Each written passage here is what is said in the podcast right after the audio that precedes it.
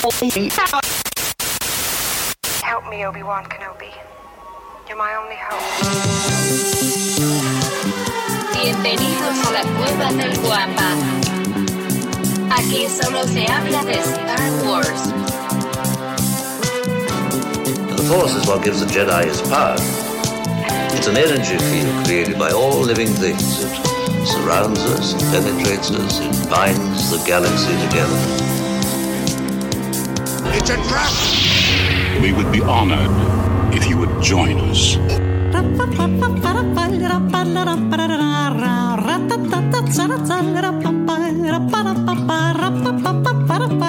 ¿Qué tal, mis queridos Juanpas? Bienvenidos al episodio 181 del podcast Hablando de Star Wars, patrocinado por la cueva del Wampa.com, el santuario para todos los coleccionistas y fanáticos de Star Wars.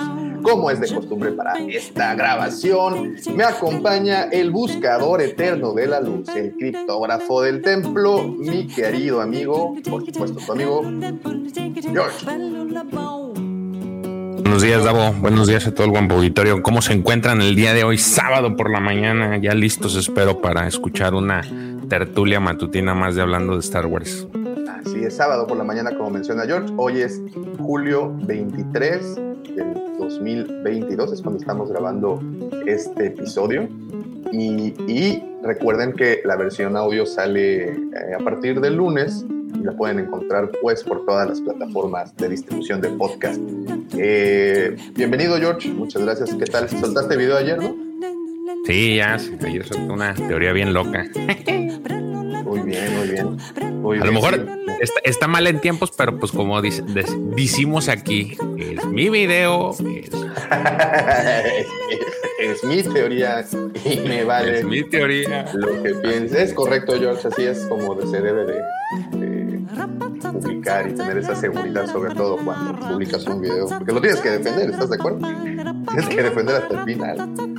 Muy bien, bien, entonces George, bienvenido. Eh, también está con nosotros el mejor catedrático de la Universidad Autónoma de Coruscant. Lo llamamos el guardián de los holocrones del borde sur de la galaxia. Él es mi apreciadísimo amigo, el profesor Robin. Buenos días, profe. Hola, buen día, Davo, buen día, George, buen día a todo el Guampa Auditorio. Como siempre, muy contento de estar acá una vez más un sábado.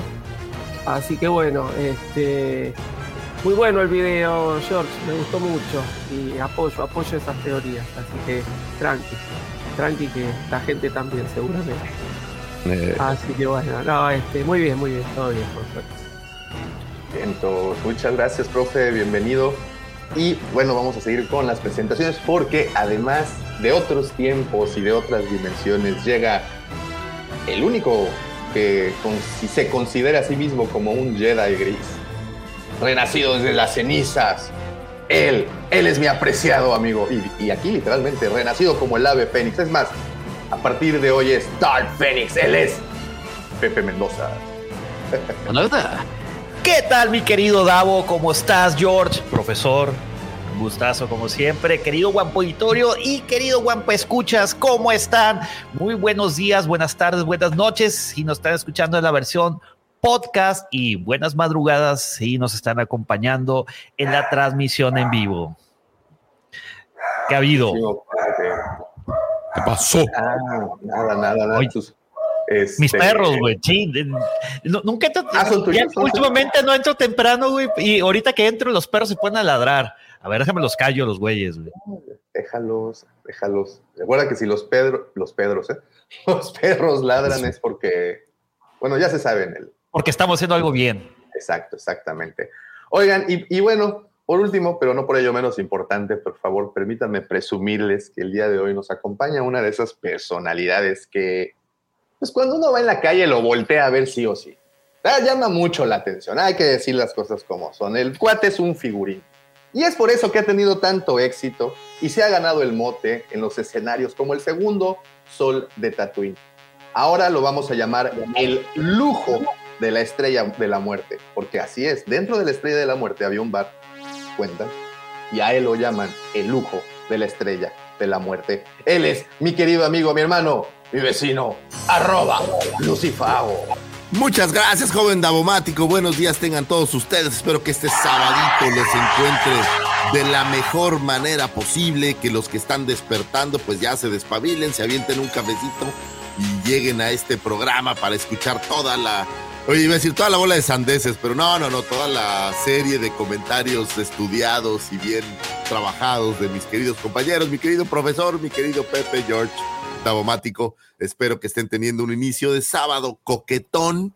Espero que los que están por ahí escuchando en el podcast, señores, cuando sea que nos estén escuchando, bueno, pues se sientan bienvenidos a este programa que vamos a hacer el...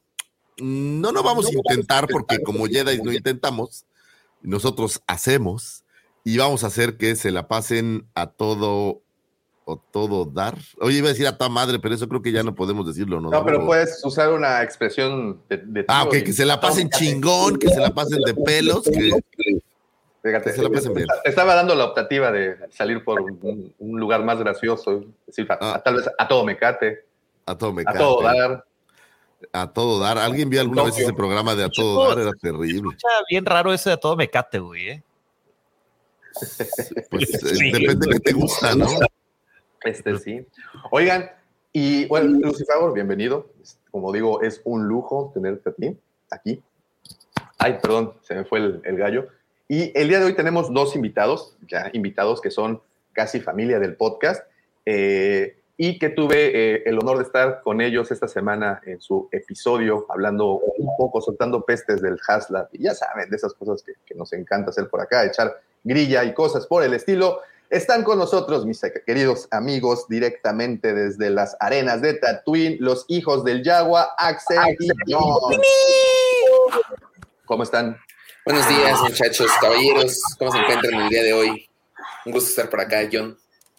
Hola, ¿cómo están? Buenos días. No, pues muchas gracias por la invitación y pues vamos a hablar un poquito. A ver, a ver. Vamos a hablar de Star Wars, que es lo que. Mira, mira, el Pepito. Presumiendo ahí la, la alhaja, dirían mis compatriotas. Muy bien, bienvenidos. Muchas gracias por, por estar por acá. Recuerden, eh, síganos como los hijos del Jaguar. Si nos encuentran en Spotify, en YouTube, en Facebook, prácticamente en todas partes. Y si no, también como Fan Wars. Como Fan Wars oficial, justamente. Que, que Fan Wars es la, es la página más grande, ¿verdad? En, en Facebook. Sí, así es. Es este. Es, es como la, la- el proyecto en general. Y de ahí nacen los hijos del Yahweh y todo. Pero sí, el proyecto en general es Fan Wars oficial. Perfectísimo. Muchísimas gracias, Axel John. Bienvenidos. Y bueno, también eh, permítanme agradecerles a todas las personas que ya hacen el favor de seguirnos a través de nuestras redes sociales. Recuerden, nos encuentran como la Cueva del Guampa. Guampa se escribe con G de Guerra de las Galaxias. Ay, permítanme dejar tomar un poquito de café porque hoy temprano me dieron una noticia y me secó la boca. Este, porque tuve. se- se- Qué bueno que fue la noticia y no, no otra cosa que te secó la boca. Que la saliva se te. Bueno, se después desaparece, se esfumó, así como el agua de Monterrey. ¡puf! Ey, no, espérate, Oh. no digas eso, güey, que se pone cada vez más crítico este pedo, güey. Ya en un par de semanas me- se me figura Monterrey que va a aparecer eh, un día Mad cualquiera en Mad Max, exactamente, güey. Estoy a punto de convertirme en, en ¿cómo? En, en, en sembrar, eh, eh, tener granjas de, de, vapor, humedad. de humedad, ándale. Sí, sí. Ahora es, a lo mejor es lo que quieren. Tatooine, No, León. gober. Está cabrón, güey. Oye. ¿Me, me darías hacer, me, me dejarías, me darías chance de poner una rolita? Eh, sí, tenemos los derechos de autor. Claro que tenemos los derechos Ah, de autor. ok. Sí, pues por. Porque hace mucho que no la escuchamos, ¿no? Y aparte está nuestro queridísimo Axel, nuestro queridísimo John, recordando esos viejos tiempos de hace algunos meses.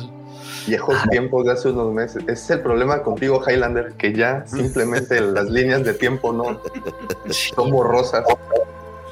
Para mí puede ser como Apenas 1900. hace semanas, güey. O sea, fue técnicamente hace una semana. Sí, que pero para mí fueron así hace. Ah, pasaron hace Mira, ¿La años. vas a poner o no, cabrón? Cuando haces eso piensas en George, güey. Cuando haces. Oh, Juan, el beat. Oh, cada sábado te dan los buenos días. Oh, mejor manera de cargar la batería no conozco. La prueba del guampa te lo presenta. Hablando de Star Wars, ese podcast solo entra disfruta. La buena onda es algo sintomático. Todo va mejor si conduce el abomático. Afinidad muy grande con Pepe Mendoza. Lord Griller, la carga sísmica es lo que te y seguro. Que más de uno por las espérides. Quiere ver a Lucifago, hasta efemérides. El profe sabe lo que dice en todo momento, por eso nadie contradice sus argumentos. Vuelo lento, aterrizo junto a Checo. Palabras suyas reverberan cual eco. Se habla de cómics, George, callo y escucho. Mari sonríe, la cosa cambia mucho. Cada miércoles te dan también la píldora, conocimiento que atesora. Leer es chido ahora. Se anda buscando en la mejor comunidad de Star Wars, solo acampa. La copa del Guampa. La colección es abierto, cerrado, no hay trampa. El sitio es la cueva del Guampa. Se anda buscando en la mejor comunidad de Star Wars, solo acampa. En la copa del Guampa. La colección es abierto, cerrado, no hay trampa. El sitio es la cueva del Guampa. Yo, el sitio es la cueva del Guampa. Si eres fan y coleccionista de Star Wars, te invito a visitar nuestra página lacuevadelguampa.com. ¿Cómo sabe YouTube que es tiene derechos o no? O sea, hay un programa, supongo, obviamente, Sí, pero ¿qué, tiene- qué hace? tiene- tiene un ¿Revisa los algoritmo. picos o qué? tiene, no, tiene un algoritmo que, que, como bien lo dices, checa las ondas y es más inteligente porque checa notas, güey. Por eso cuando tarareas en ocasiones una canción, También dice que en el también te da... que No, ese pinche YouTube güey, es una mamada, güey. Los güeyes que trabajan en Google realmente sí son genios. Muy bien. Sí, pues nos han tumbado videos por esos malditos genios. Entonces, por eso es que siempre pregunto antes.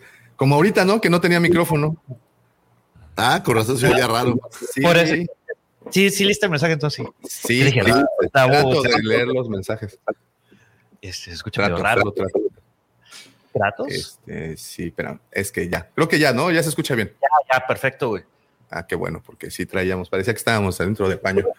Este, ok, pues muchas gracias, Pepe, por, por, por tan eh, colorida bienvenida con esa. Por cierto, saludos de Javi One. No creo que nos esté escuchando, la hora, la hora ya no. vacaciones todavía, ¿no? Pero cuando nos escuche, un saludote y un saludote para todas las personas también que están eh, ya conectadas. Oigan, también los invito a visitar eh, la página lacuevadelguampa.com. Y yo es aquí en donde le pregunto, George, ¿qué puedes encontrar en la cueva del guampa.com? Como no, la Cueva del Guampa es esta tienda virtual, sitio físico en Sky Cancún, en donde ustedes pueden adquirir cualquier cantidad de productos y mercancías relacionadas con esta bonita saga. O sea, es Star Wars, ustedes solamente tienen que ingresar. Si no están en Sky, porque ingresen en su navegador, el que más les guste, www.lacuevadelguampa.com, y ahí ustedes encontrarán un extenso catálogo de productos. ¿Eh? Órale, bien Ni tú, Lucifagor, ¿eh? No, no, ya vi que ya estuvieron practicando bien, ¿eh? Muy Todos los miércoles. y- Todos los miércoles. Todos los Sí, miércoles, güey. de práctica, esa es la, la- la- la mención. Bien, entonces, George, muchas gracias. Efectivamente, eh, y se les agradece a los patrocinadores de este podcast, la cueva del, del Wampa.com. Como les comentamos, el santuario para todos los coleccionistas y fanáticos de Star Wars. También los invitamos a unirse a nuestros dos grupos, el de Legión Wampa, que es eh, el de WhatsApp, Legión Wampa. ¿Cómo le haces para unirte? Nos envías por mensaje directo a cualquiera de las redes eh, que, se- que te quieres unir y ya eh, te mandamos de regreso el link. De verdad siento mucho, sé que debe de haber un par de mensajes ahí perdidos que me pidieron el link y, y- y se me, se me, ¿cómo se dice? Se pierden entre los otros mensajes. Se traspapeló virtualmente. Se traspapeló, oigan. Wow, wow, wow, wow, wow.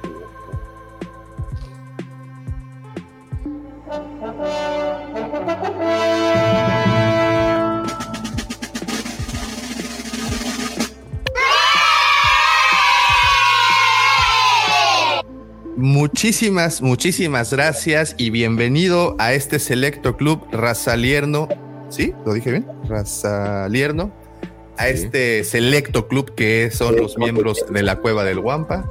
Ahora tendrás acceso a muchas cosas muy interesantes. ¿Está incluido el OnlyFans de Lucifagor?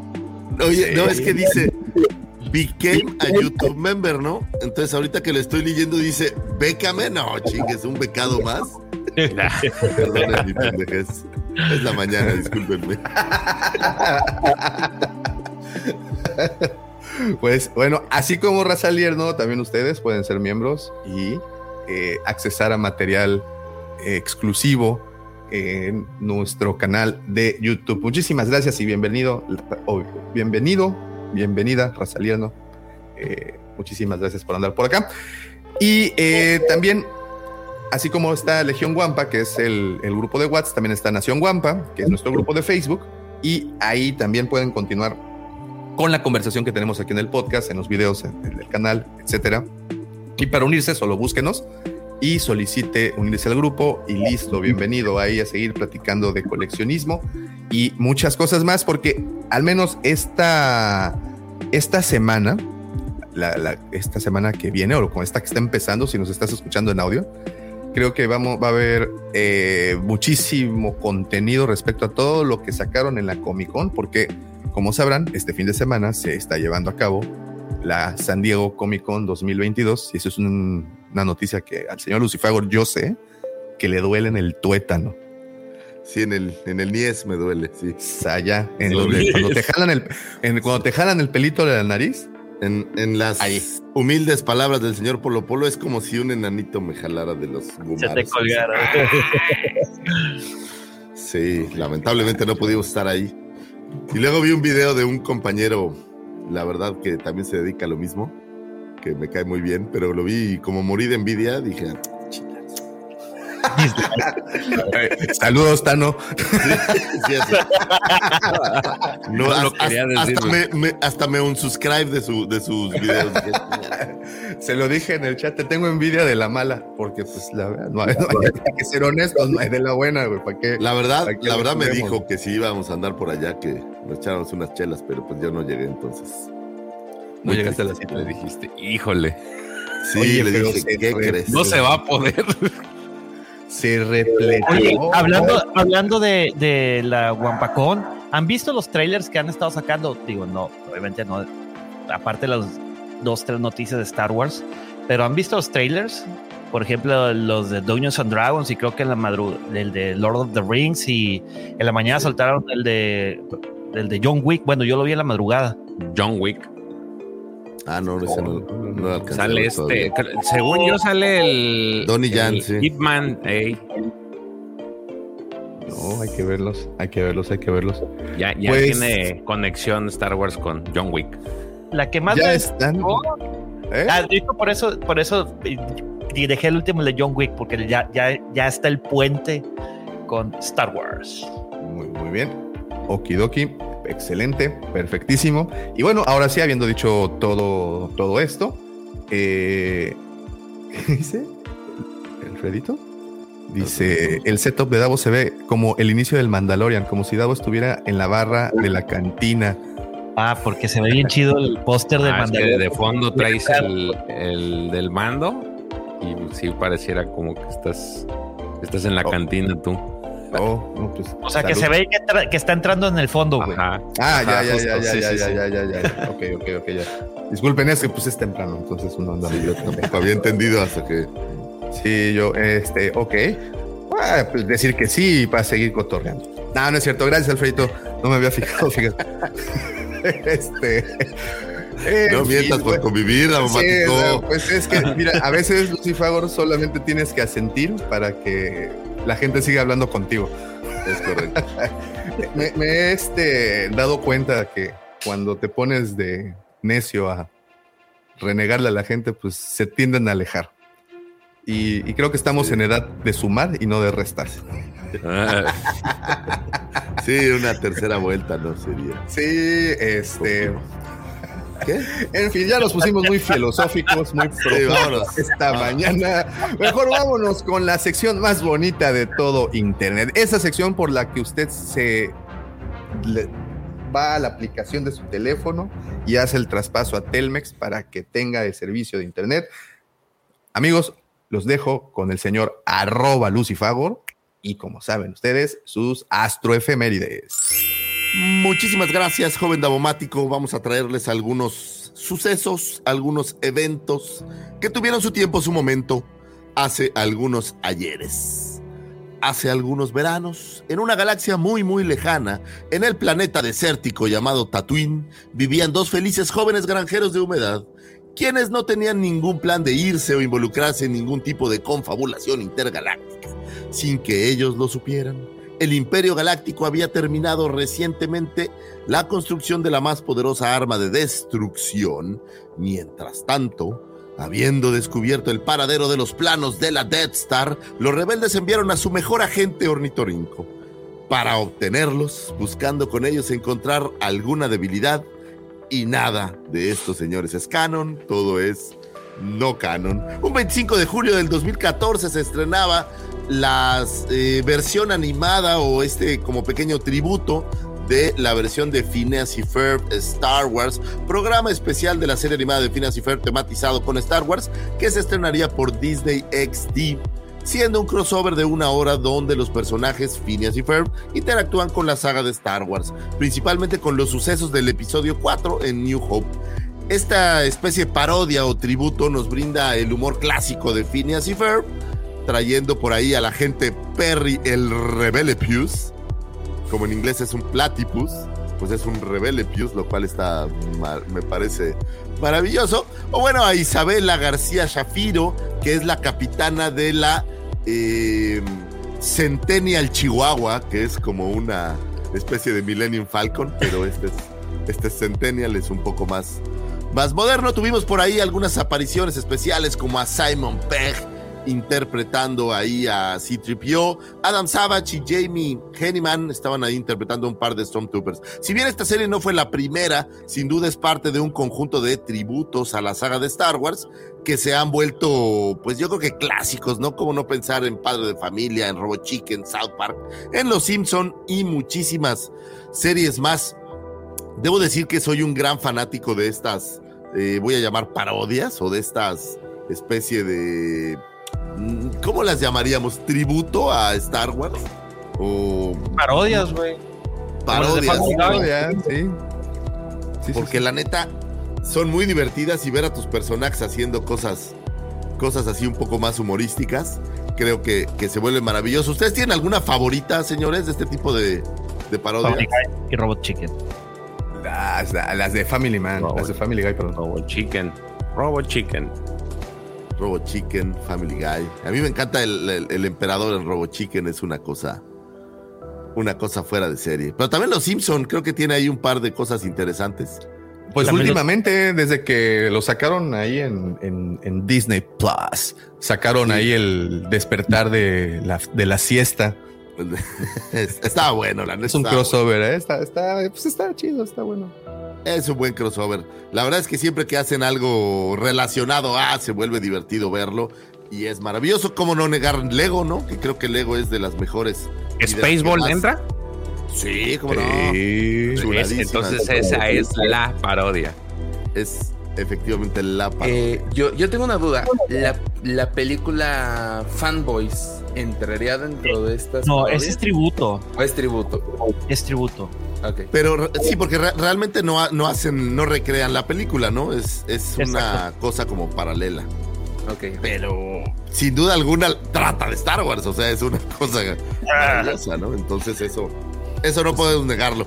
Que sigan haciendo cosas de ese estilo, creo que vale toda la pena, me gusta muchísimo. No, no, duden que en algún momento veamos a, a los héroes de Marvel en Star Wars, ¿no? En una de esas vas a ver a, ¿Quién te gustaría que estuviera a Guardianes de la Galaxia visitando una galaxia muy lejana y ayudando a, George, a Luke Skywalker? No lo sé, pudiera ser. En este multiverso que ya vemos de, Marvel y ahora seguramente de Star Wars pudiera suceder. No lo sé. Justo me quedé pensando ahora que estaba viendo, eh, van a sacar serie animada de Star Wars, de Star Wars, de Marvel Zombies. No sé si vieron por ahí los, lo que va a sacar eh, Marvel también trae cosas ahí bastante interesantes. Oye, yo sé que nada que ver, yo sé que le vamos a dedicar tiempo después y yo sé todo eso, pero no puedo evitarlo. ¿Viste las Black Series con motivos de Halloween? No las vi. ¿No viste las Black No Series las con motivos de. Halloween, güey? Pensé No que ibas a hablar de las cajas sin, sin ventana. No, Qué bueno que no viste. permíteme. ¿Así de malas son? ¿Quién, las cajas? No, no, No, las, no, las Black no. Pues digo, ojo, no, las de. Navidad son lamentables. No, Entonces, las de- Lucifagor, te vas a enamorar, güey. No, güey, no. Espérame Bueno. tantito, güey. Ah, O sea, ah, ¿las tienes ahí a la mano? O sea, aquí está, güey. Beso, güey. Ve qué bonitas. Es en serio, ¿eh? No son custom. Son, son reales. Oh, wow. Oh, wow. Y trae un cofre del tesoro. Con un fantasma pork. Oye, ¿y, y, y brillará en la noche? Seguro, ¿ah? Claro. Ah, ¿Tú crees que no? Oh, wow. Mira, Oh, wow. Las orejas, güey. Míralo, pinche Carzantan, el gato. ¿ya vieron su, su calabacita? El gato volador. Es el que salió en Cats. ¿Qué está haciendo Hasbro? De verdad no entiendo. Eso. Puta madre. ¿Ve? ¿Qué es esto, caray? Estoy, estoy de verdad este, choqueado. ¿Qué trae una tarjeta de crédito ahí? Debe, sí, claro. En la- en la- en la- ahí de ve que tiene algo en la mano. ¿Qué es eso? Chocolates de que le dieron. O sea, dulces. Parecen de Wow. comini, güey. Güey, las orejas son lamentables, güey. Parece Muy bien. el, Para el hombre lobo de Michael Jackson. O sea, un para- sí, parece el video de thriller. Este, No, güey. para- no, está bien hecho. Pero para, para nuestros amigos que nos están escuchando eh, versión Oh, wow. podcast, eh, estamos mostrando las imágenes de las nuevas figuras que Hasbro enseñó en la Comic Con. Eh, están con motivos o están, digamos, modificadas al mero estilo de Halloween. Es un trooper, creo que es un es un clon, ¿no? Si no me Es un equivoco. clon, ¿no? Sí, es un clon. clon. Sí, es Es un clon. Un clon de- eh, pintado de negro con un esqueleto. No, güey, el Porg. es el un Porg pork zombie. Drácula es, Es un. es lamentable. ¿Eh? Bueno, Este no, es que, ¿sabes qué es lo peor, güey? Que este pork no lo, no lo pintaron ni nada. Así se quedaron, los pusieron a la venta hace cuántos años y ahora vas a las tiendas y así están todos los porcos pobrecitos. así. no puede ser. Ya se derritieron. Por, Qué, mal. ¿Qué no se dieron cuenta con el, el HasLab que están fallando, muchachos? ¿Qué es eso? Oye, pero, pero ¿a poco sí no te gusta? A mí sí me gustaron. Digo, son artículos literalmente coleccionables, güey. Están mo- con motivos. Mira, hasta calaveritas Lo y arañitas que, lo único que van a donde se van a coleccionar es en las pilas de los almacenes, Dao. No creo, güey. Mira, lea, mira, creo, te voy a No, porque son exclusivas esas normalmente, ¿no? Pues. Las de Navidad fueron exclusivas, ¿no? La- las de entienda, Navidad sí. fueron Oye, horribles y se Pero hazme un favor, Davo. Hasta abajo en la esquina derecha abajo, ¿qué dice esa etiqueta? Plastic, no sé qué. ¿Qué Plastic free packaging. O sea, Ah, es que que ya no ya no hay plástico en el empaque. Ya ahí tiene una hojita. Mira. Que esta hojita, esto, significa que, es- que, que vibran alto. Pero sí sabrán que las figuras son de plástico o no lo habrán. No se los han dicho todavía. No se los han no. dicho, ¿ah? No, todavía no. Qué padre. Todavía no. No manches. Mira, dice, dice Eddie, el conde Pórgula. Pues bueno, esas van a ser parte de las noticias. No, no les quiero adelantar nada, pero pues quería, quería ver la cara del señor Lucifer en primera. en Y primera sí fue la primera vez que las vi, entonces sí está horrible. ¿De qué estábamos? Este. eh, en, en Ah, parodias, ya no sabe parodias. qué hacer. Parodias, parodias. El- las Esto, parodias que mira, son. Hablando de parodias. ¿Que verdad que son muy bonitas las parodias? Dijera Ramones. Pues no es cierto. ¿Cuántas versiones de Navidad pudieron haber vendido como para que pareciera buena idea hacerlas de Halloween? Pues todas, Wow. todas. Las, las, las figuras navideñas, estos troopers con motivos navideños, Son nefastas, güey. pero son un éxito. Hicieron dos ¿Cuántas son? waves, es increíble. Hay Creo que como, son como seis. ocho, creo. ¿Cuántas, cuántas tenemos, Lucifer, en, la, en el Sí, museo? son como, como ocho. Como 20. según yo. Yo- yo- Acuérdate que las tiene dos veces. esas, Ah, no, sí. esas no hice unboxing, no te preocupes. Esas, Esas sí no me quedan ahí. Qué terrible, bueno. Esas no- me dan no- vergüenza, por eso ni las dicen. Las tengo en un, las tengo en un cajón así alejado para nomás por no dejar. Pero sí me dan. Me dan Sí, tristeza. digo que el clon sí se ve bien. También eh, Raúl piensa lo mismo que yo. Sí, pero, pero mejor que nos entreguen esta y la secura. Que estás. Pues ahí viene. Viene O sea Kiadi que- Mondi, ¿no? Ahí viene, ahí viene. Sí, sí, sí. La que te O mantiene. por Oh, por Rancis, o mejor algo así más. No sé, ok, ya, déjame. Pero es, Halloween, pero es Halloween, güey. O sea, está chido que saquen figuras para Halloween, güey. Está, está, te, te- ¿Por qué? ¿Sabes cuál, ¿Sabes cuáles hubiera estado chido que sacaran? Porque sí, güey. El- Es una larga tradición, güey. Eh, ve, tienen. No, claro que sí, tienen droides con motivos de Halloween desde hace como cinco años, más o menos. Más, Sí, pero son años. droides, a nadie le importan. A los troopers tampoco, pinches troopers, ahí están todo el tiempo. Se me hace que se les quedaron los carsantas y dijeron. "Puta, No, ¿qué no, no. ¿Sabes quiénes se les quedaron? ¿Sabes quiénes dale". se les quedaron ya? Fuera, fuera de broma, ¿sabes quiénes sí se les quedaron? Los, Los porks. Los, no, los, aparte, pues ve, pinches porks ahí los metieron así, los sacaron del empaque y se derritieron en el empaque. No les pintaron ni nada. No, los eh, Elite Clone Troopers de Bad Batch, Mm, los que son de color oscuro. Negro. Sí. ¿Esos? Este. se Qué quedaron, no se vendieron.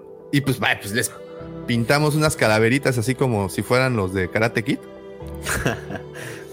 ¿Sabes qué es lo peor? Lo peor es que sí se van a vender. Claro es que se van a Sí, sí, lamentable. se van a vender. Ya, ya te están riendo que hasta se te olvidaron las astroefemérides. ya. Sí, vale. Oye, por, por cada quejoso hay 10 que sí lo van a comprar. Sí. No, no, espérate, no te equivoques, George. O sea, sí, se- sí las vamos a comprar. güey. No te. O sea, son, son dos temas diferentes. Solo Ay, quiero ver que- No, ¿sabes, ¿sabes qué me preocupa más que las figuras de Halloween? Eh, las cajas, pero si quieres lo platicamos más. Oye, a- ayer me di cuenta de algo. El restaurante favorito de Lucifagor es Tox. Ahora lo entiendo, güey.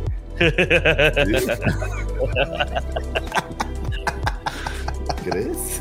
Este, Es esos sabroso. trastornos obsesivos compulsivos que te desayunan. Sí, O sea, no, e- eso es lo curioso. Estas figuras se van a vender porque así como el señor Lucifagor, así como el señor Jafet, a quien también le mandamos un saludo en donde quiera que esté, se van a vender, las van a comprar y van a volar, güey.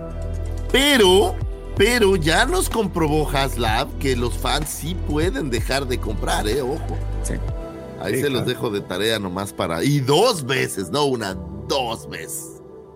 Pero bueno. ¿Sabes cuál hubiera estado chido que pusieran? Los, un, un, un trooper del, como los del libro, los de Dead Troopers. Yo hubiera hecho algo más coquetón, así puede ser una ¿Más figura nueva, un? Death Trooper. No, pero si es una figura como tal de una novela, eso estaría chido. Como No los que sacaron. Güey, no existe Halloween en Star Wars. Todavía el día de la vida se parece a Navidad, pero Halloween. Ah, pero sí tienen, una- sí tienen material de Halloween. Harto material de Halloween. O sea, los, los- mira, están estos libros. Lego. De los Dead Troopers, está el otro, Blue Harvest o Red Harvest, que son, creo que es la continuación. Tienes a los, los cómics de, de Star Wars de Vader's este, Castle, no, no me acuerdo cómo se llama, los, el castillo de Vader, que son historias halloweenescas, las que acaban de mencionar de Lego, los droides. Yo creo que ya era momento que se metieran con 6 pulgadas, ¿no? O, no, que se metieran. o- o que- Me blindé porque aparte hablé en tercera persona, así es que. Este, Vamos a dejarlo ahí, Daumático. ¿Me dejas terminar las astroefemérides después de esta choqueante noticia que acabo de es la tener? primera vez que Lucy Favor se quiere apegar a la escaleta. Es- que no puedo decir. Oye, ahora sí que fíjate. Es, eh, es lo que dice Alfredito. Listo, seguimos. ¿En qué estábamos? Este, que las astrofemérides y las Ah, parodias. astroefemérides. Bueno, pues las parodias, ¿verdad? Que son muy bonitas. Sí, hay que hacer parodias de Halloween. Güey, estoy como desmoralizado, güey. Este, Es más, ya me voy a ir, cosa. dice. No, Me vamos a otra rompiste. cosa. El 26 de julio de todos los años, señores, se celebra el Día Internacional de los Abuelos. O sea, ahí mándenles un abrazo a sus abuelos, a los que los tengan, apapáchenlos y denles mucho amor. Eh, y a los que no los tengan, pues recordémoslos con cariño. Los abuelos son ese, oye, ese papá que te deja hacer todo lo que tu papá no te deja, entonces es maravilloso eh, tener un, un abuelo. Apapáchenlos, señores, los abuelos son maravillosos. Les mando besos a mis abuelos que todos han estado eh, ya lejos de nosotros hace mucho tiempo, pero bueno, donde quiera que se encuentren sus espíritus de la fuerza, les mandamos besos y abrazos. Sigamos, señores, un 27 de julio de 1940 nace Gary Kurtz. Gary Kurtz, productor norteamericano, quien arranca su carrera en los años 60. Durante 1965, Kurtz fue ayudante de dirección en un western de Monte eh, de Mont Hellman que se llamaba Ride de Whirlwind. No tuve la oportunidad de verlo, no sé si esto sea maravilloso, pero bueno, era protagonizado por Jack Nicholson eh, para una casa productora llamada Proteus Film. La verdad nunca había oído hablar de ella. ¿Usted ha visto alguna cinta de esa casa productora, prof? Eh, no, no que me, no que, que, tenga en la memoria, tendría que ver qué películas han producido, capaz que alguna vi, pero no, así en la que tenga en la memoria, no, no, no me suena. Pues tienen esta muy popular de Riding the Whirlwind, lo que sea que eso signifique, ¿no? ¿Tú has montado el Whirlwind dramático? ¿Cómo no? ¿Alguna vez? Todos los sábados en la noche. ¿Te han montado en el Whirlwind? Ah, es un juego aquí en la feria, güey. Luego te. Ah. ok, ok. Muy bien.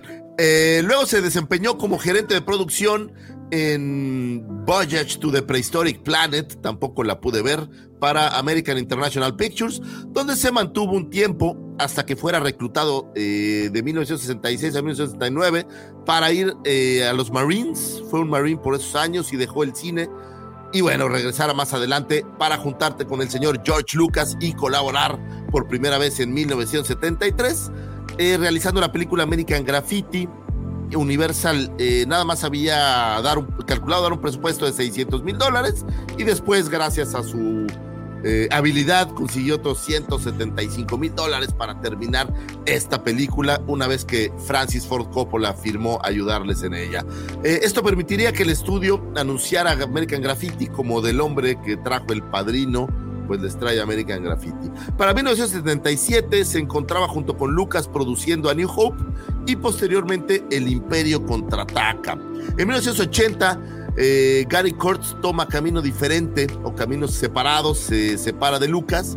Fíjese, la razón que tuvo Gary Kurtz para dejar a Lucas me, me choqueó bastante, digamos.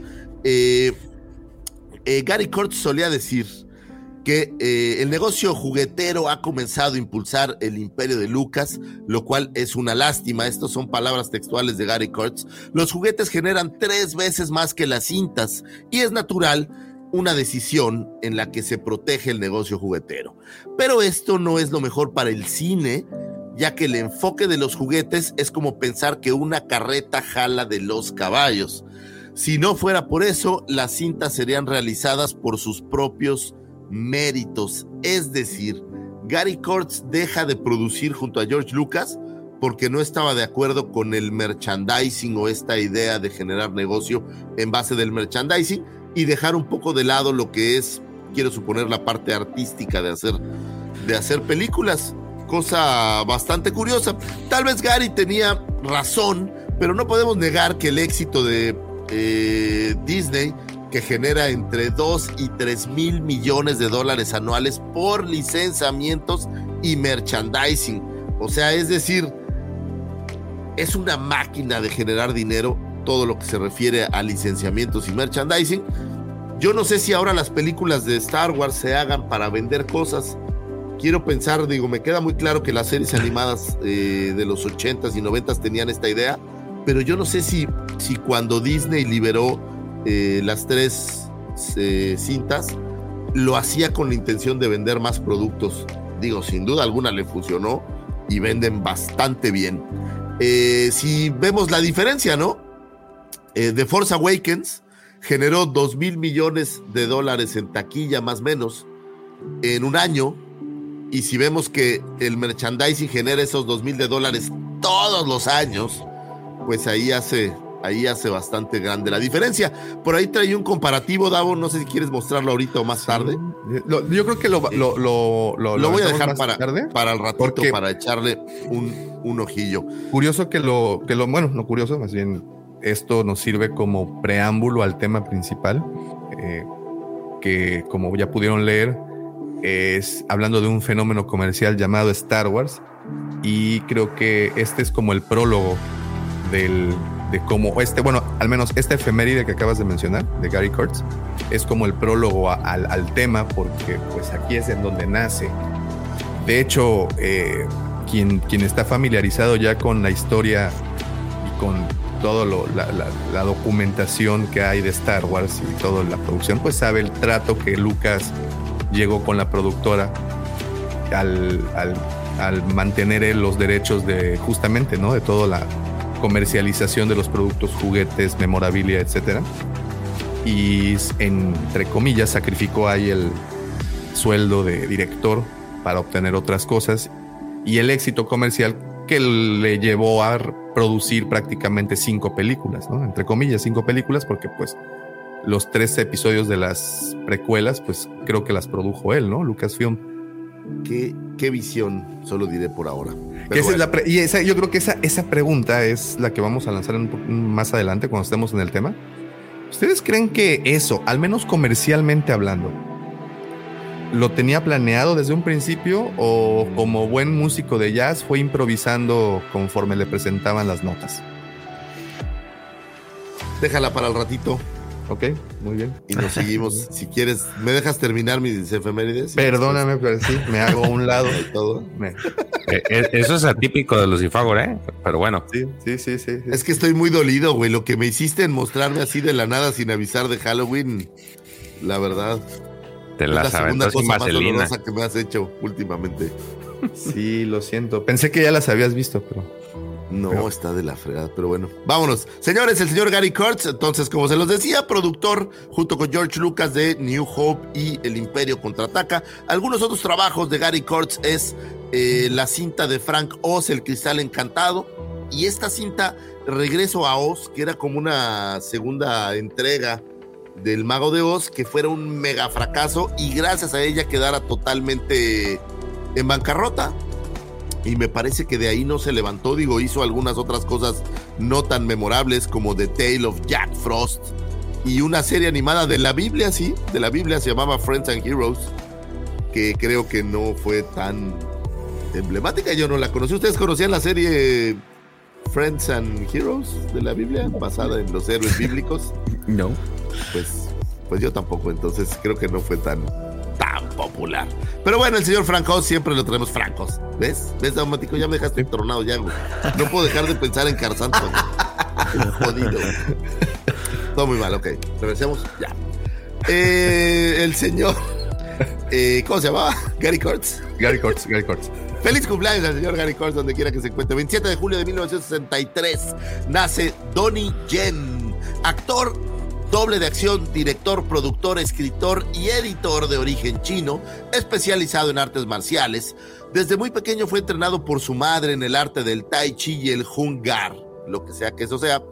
Eh, a los 11 años ya estudiaba karate y a los 14 años hizo su transición al wushu.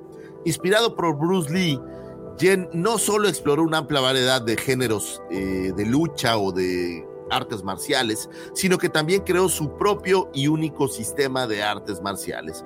Ha sido un consistente, popular actor en el cine asiático, con más de 50 cintas. Probablemente su popularidad estalló en la saga IP Man, donde interpretó el maestro eh, de Lee. Si ustedes no han visto IP Man, megatache. Es una super cinta, me gusta muchísimo. Y mira que de repente las cintas de artes marciales eh, creo que se vuelven, no quiero decir como que repetitivas, pero de repente como que son muy repetitivas. Y estas de IP Man, la verdad, están bastante fregonas. Eh, buena recomendación. Y es la historia, en teoría, supongo que un poco romantizada de quien fuera el eh, entrenador o el maestro de el señor Bruce Lee. Entonces la cosa está, está buena, échale un ojillo. Eh, y bueno, para 2016 interpretaría el personaje de Chirrut Imwe para la cinta Rogue One a Star Wars Story. Chirrut Imwe fue un humano ciego nacido en la luna de Jedha en el 52 antes de la batalla de Yavin y siendo uno de los guardianes de los Wheels, una orden de monjes guerreros espirituales, estuvo activo durante las, eh, los días del Imperio Galáctico y trabajó como un predicador itinerante en la ciudad de Jedha. eh, junto con su amigo cercano y compañero y protector, Base Malbus. Iwe se convirtió en parte de un grupo de voluntarios rebeldes encargados de robar los planos de la primera estrella de la muerte y murió donde la batalla de Escarif eh, justamente, pues como dos días, ¿no? Antes de la batalla de Yavin. Y después de ayudar a Jean Erso y Cassian Andor a entregar los archivos imperiales. Curiosamente, esta noticia me encantó muchísimo. En Asia, eh, IP Man, la segunda entrega, salió como cuatro días después de que apareciera The Force Awakens. Eh, me parece que The Force Awakens es el 20 y IP Man el 25, una cosa así. Y IP Man desbancó totalmente a The Force Awakens allá, le dijo, quítate tú. Y bueno, pues ahí es donde se ve que toda la cultura eh, asiática pues están muy relacionadas con estos actores que son como muy, eh, muy emblemáticos. Estoy seguro donde sea que si me dijeran que Pedrito Fernández el 25 de diciembre iba a estrenar una película, no iba a ser tan emblemático como una de Donnie, Donnie Yen, ¿no? O bueno, un actor mexicano así popular, no sé quién pudiera ser parecido. Eh, no a, lo sé. a- a un personaje de acción. Es popular, así popular, una película de un popular mexicano, porque en México también las, las cintas son como, pues Pues todas estos son que estas siempre comedias sale, ¿cómo se románticas. llama? El- el Javi Noble. ¿no? Javi Noble o este... Omar Chaparro. Jaime Ah, Omar. Chaparro, Omar Omar ándale, una de. Omar Chaparro. No creo que fuera tan poderosa como para desbancar en México a, a The Force Awakens. Y en este caso, bueno, pues IP Man lo logró y creo que lo logró porque es una, una buena cinta. Eh, Eh, Deberías de brincarte a ver No Manches Frida, vas a ver los números. sí, sí, sí, te anda desbancando a, a- al episodio 8, ¿eh? tengo, tengo, tengo mejores cosas que no hacer que, que, que- que eso. Pero digo, no, es una cinta muy bonita. Esta Marty Gareda vale toda la pena, como siempre. Toda. Entonces, pero bueno, el señor Donnie Jan, oye, me encanta que es, es uno de estos actores. Digo, y normalmente con, la- con las artes marciales eh, o las cintas de artes marciales creo que pasa, que le gusta hacer sus propias eh, stunts o bueno, hacer todas sus escenas, lo cual se vuelve maravilloso. Espérenme, a- a- a- habla. Muy bien. Ok. Este. Es ese momento de, de silencio incómodo. A- a- hablen de cosas divertidas. Bueno, a mí, digo, si tocamos un poco el tema de las artes marciales y películas de artes marciales, sí, yo sí soy muy seguidor de, ese tipo de cine. Y uno de mis actores favoritos, no sé si aquí, señores, ustedes tengan o les guste también ese tipo de, películas, pero no sé si han escuchado de Tony Ya, por ejemplo. Tony Ya es, eh, si no me equivoco, es tailandés. Y, y bueno, es uno de los mejores eh, en ese género, ¿no? En películas de en donde se ve la acrobacia, en donde sobresale, eso es tan, tan vistoso. Y creo que el más conocido y popular sería Jackie Chan, ¿no? Como decía Lucifago, creo que es Jackie Chan es uno de los que no permite, bueno, al menos hasta hace unos años permitía que un doble hiciera sus escenas de acción. Creo que incluso hasta se llegó a, Es que a- a fracturar y así, ¿no? en, en China es eh, no hay prácticamente dobles de acción. En China los, los artistas marciales hacen prácticamente todas sus escenas de riesgo. Inclusive hay, hablando de, de Jackie Chan, Jackie Chan tiene una película que trabaja con Michelle Yeoh, que es otra, una artista marcial también muy buena. Y al final de la película muestran la- las escenas que salen mal. Y Michelle Yeoh tenía que saltar con una moto arriba de un vagón de un tren. Y la tuvieron que filmar un montón de veces porque, claro, saltaba con la moto y frenaba arriba del, del vagón y seguía de largo la moto, no la podía frenar. Y entonces mostraban cómo se caía del tren. Y no, es, es tremendo porque es muy, es muy común. Y bueno, cuando Jackie Chan trasciende las, las barreras de China y empieza a filmar en Estados Unidos, claro, ahí en Estados Unidos eh, prácticamente ningún actor usa, eh, hace las escenas de riesgo, todos usan dobles. Y él no quería y tuvo varios problemas con las producciones porque él quería hacer él las escenas y le decían, no, a ver si te pasa algo. Este, y él, hay un documental de la vida de Jackie Chan que él lo cuenta, porque desde muy chiquitos los entrenan, tienen ya 3, 4 años y ya los empiezan a, a entrenar en este tipo de cosas. O sea, es como, es, como es una escuela de acróbatas, ¿no? Claro, es una escuela de acróbatas y ya desde chiquitos, desde muy chiquitos, los entrenan y, y es este, un- un- una exigencia física terrible la que tienen. Sí, sí. Una disculpa, muchachos, pero la llamada del baño es algo que no puedo dejar de ir. Este, No te preocupes, es- conocemos Todavía el no problema la incontingencia. No, ojalá fuera mía, pero yo traería un Depend. Yo traigo mis Depend, pero no, no, es que todavía no alcanzamos bien, güey. Entonces, tenemos que correr a, a arreglarlo. Pero ya queda, ha quedado, ha quedado. Discúlpenme, cumpleaños del señor Donnie Jan, eh, gran actor de ar- artes marciales y estas versiones coreográficas muy coquetas. Va a salir en John Wick 4, por cierto, ahora que lo comentaban. Está, está preparando eh, su participación en ella. entonces Mira. vamos a ver qué tal está. La recomendación de, de Riobo. En Netflix hay un documental sobre el cine de artes marciales, muy recomendable. Gracias. A ver, nada más, eh, este, si nos echas la mano. Bueno, yo creo que pones documental. Ah, Hay una serie que acaba de sacar este Frank Grillo, que es de peleadores. No sé si esa se refiere. a- Esa no la he visto, pero sí quiero verla. Me gusta mucho cómo actúa Frank Gri- Grillo. Buen Gerardo, ¿cómo estás? Jerry, buenos días. Bienvenidos. Fíjate Pues- que a, a mí me gustan mucho las películas antiguitas de artes marciales, las de Bruce Lee, bueno, pues eran maravillosas. Eh, y no tanto estas versiones de Jackie Chan tan coreografadas, ¿no? Que de repente ya son como una, creo que una exageración a la coreografía que utilizan. Eh, Ahí está donde agarra la, la- la escalera y se sube y baja y todo. Esas ya no me encantan tantísimo, pero... A, pero a mí bueno, sí me divierten. Se me hace como, como si Chaplin supiera pelear karate. Bueno, kung fu. Es ese, Sí, ese tipo de humor muy de pastelazo. No sé. me- aprecio mucho el trabajo de coreografía y sé que físicamente pues es, se exige, ¿no? Y entonces esto ¿Sabes dónde? como que- No, no pensé que me fuera a gustar, pero la película esta de Marvel de Shang-Chu o Shang-Chi. Shang-Chi, Shang-Chi.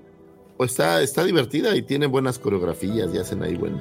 Bueno, esa me gustó bastante. Ah, oye, pues, ah, platicábamos ayer, pues el circo chino de Pekín estaba bien divertido, Lucifagor. Sí, más te, digo- te platicaba de, de Poriskova, la domadora rusa de osos polares, y los osos polares eran dos botargas, oye, de cuates, ¿no? Es como.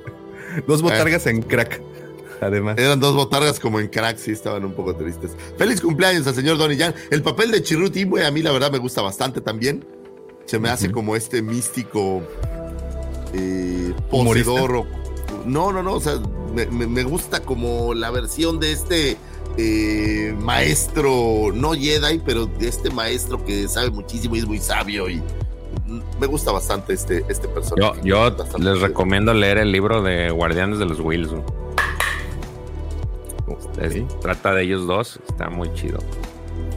Que Y nada. digo humorista, ¿no? Porque tiene dos o tres comentarios ahí, al menos en la película. Sí, sí, tiene un par de buenos comentarios, la verdad que está. Que está bastante chido. Feliz cumpleaños al señor Donnie Jan, donde quiera que se encuentre. Un 27 de julio de 1988 nace Chelsea Hamill, actriz quien interpretara a Co Milham en Star Wars Episode eh, 8 de Last Jedi, eh, quien es la hija de Mark Hamill, que probablemente es para efectos de Star Wars, no sé en su vida personal porque no encontré gran cosa, pero para efectos de Star Wars probablemente sea su mayor reconocimiento, ser hija de Mark Hamill. Los tres hijos de Mark Hamill aparecen por ahí en las, en las cintas de Disney, en la trilogía de Disney, lo cual, pues qué padre que tus hijos aparezcan en, en las cintas, ¿no? Así de, oye, güey, Jay, JJ, pon a mi hija, no seas así. Ah, bueno, no, aquí no era JJ, era, ¿cómo se llama tu, tu director favorito, Davo? Este, Este, este, este- Ryan Reynolds, Bull Reynolds, Ryan, ¿cómo se llama? Ryan Johnson. Ra- no, Ryan Ryan Johnson. Johnson. Ah, Ryan Johnson, siempre se me olvida. Este, Ryan Johnson, Ryan este directorazo. eh, pues le dices, oye, pon a mi hija porque quiero que aparezca en la cinta y está, está, está, está bueno, esa parte está padre. ¿No, ¿No habrán vendido esos lugares? Cada vez lo pienso más y más. Tienes todas estas celebridades que hacen estos mini cameos. Yo sí cobraría una lana, güey. Yo sí agarraría Pues mira. y le diría, güey, aviéntame un doscientón de dólares y órale, vamos a poner Mira, yo lo veo desde este punto de vista. ¿Qué tal que llegue alguien y te diga, Lucy Favor, es tu cumpleaños y de regalo vas a aparecer? Te voy a. Tengo un conocido que te chiste que vas a ser un Stormtrooper. Pues es el mejor regalo que alguien te va a poder dar, ¿estás de acuerdo? Entonces yo creo que hay una agencia o alguien que se dedica justamente a buscar ese tipo de, de, de- de chambitas, así de que tú eres la piedra uno, tú eres la geoda, ¿no? Así, tú, Árbol eres, dos. tú eres el árbol 2, tú eres el Stormtrooper. El- y, y- y- y entonces eh, gente con poder adquisitivo compra esos pequeños roles como para... Digo, y si no lo hacen, perdóname Lucas, aquí hay una oportunidad de negocio tremenda. No, no, es que yo creo que sí lo hacen. ¿Sabes dónde se rompió toda mi, toda mi inocencia, voy a decir? estaba paseando por el Paseo de las Estrellas en Hollywood y ay, qué padre, está la estrella de no sé quién y la de Mark Hamill y la de Harrison Ford. Y de repente me alejé un poco más y empecé a ver unas estrellas de gente que la neta en mi vida había oído hablar de ellos, ¿no? Y dije, órale, qué raro, ¿no? Y entonces me puse a averiguar y resulta que para estar en el Paseo de las Estrellas solo necesitas algo así como unos 30 mil dólares y, y haber hecho algo medio Es como la palomita azul con la que te verifican tu Twitter, güey. Exactito. Pagas y órale. Entonces yo creo que aparecer en las películas debe de ser así como de, güey, pues échame 200 mil para la producción y, y vas a quedar inmortalizado en... No, pero en te repito, yo, yo no creo que sea algo que se arregle con la persona directamente. Yo creo que es así como alguien que, que y pues, obvio, debe ser del completo conocimiento de la productora. Alguien de la productora que vende esos papeles. Y, güey, es que por favor, digo, aquí a cualquiera del panel, Pepe, profe, imagínate que llegue alguien y de regalo te dé un vale que diga, aquí vas a estar un día en la filmación del episodio 47 de Kate Skywalker, güey. Ah, yo dije de hablando de Star Wars. Sí, a huevo. Ah, el 47 ya pasó, güey, hace mucho, vamos como en Pero el no, no creo que 182. sean todos los casos, ¿no? Porque, por ejemplo, este J.J. Abrams invitó a este cuate del Señor de los Anillos, ¿cómo se llama? El uno de los... Sí, sí, al que también salió en, en Lost, este, Ajá. Dominic Monaghan. Y- pero y- no, no, Lo no. entrevistaron en una de Insider y ahí dijo que el vato estaba en Inglaterra y le echó un fonazo. Y, Oye, güey, ¿quieres participar? No, Ah, Simón, eh, en esos papeles protagonistas y bueno, de, de- de que, que hablan y que tienen que hacer cosas, pues tal vez sí. Pero yo me refiero, por ejemplo, a un Stormtrooper, un Árbol 2. Eh, sí, o sea, alguien, hay muchos extras en esas 4. películas. Chingo. Entonces, Para, para episodio 9, si no me equivoco, yo había leído como que, es decir, iban a hacer como un sorteo. Vos podías poner 100 dólares y te daban como un número y hacían un sorteo y creo que dos o tres personas de todos los que ponían 100 dólares iban a aparecer ahí en el fondo. Este, fíjense que episodio 9 cuando terminan los créditos aparecen un montón de nombres al final, que son todos los que pusieron 100 dólares para ayudar a la, a la producción. Y creo que entre todos estos iban a hacer un sorteo y no me acuerdo cuántos, pero eran no sé si dos o tres de los que ganaran iban a aparecer Oye, o- en el fondo de la película. Lucifagor, si aquí estaban los amigos de Fox, güey, allá estaban los amigos de JJ, güey. O sea, así a, po- a poquita, de a poquito, güey. Davo, Y, pues, dígame. Oh, Y caballeros del elenco, querido auditorio, ahora que acabo de ver la serie de The Offer, que se trata del- de lo que hizo el productor para llevar a cabo la, la película, el, rodaje de la película El Padrino y que saliera como la, visión de Francis Ford Coppola, pues te, yo no sabía que hacía un productor. Bueno, entonces el productor está revisando los números que puta, cabrón, nos faltan como 100 mil dólares para poner un arbolito más chingón allá en el fondo. güey. ¿Qué hacemos? No, pues rifamos dos eh, cameos y pues ¿cuánta gente no crees que haya comprado esos boletos? Un número.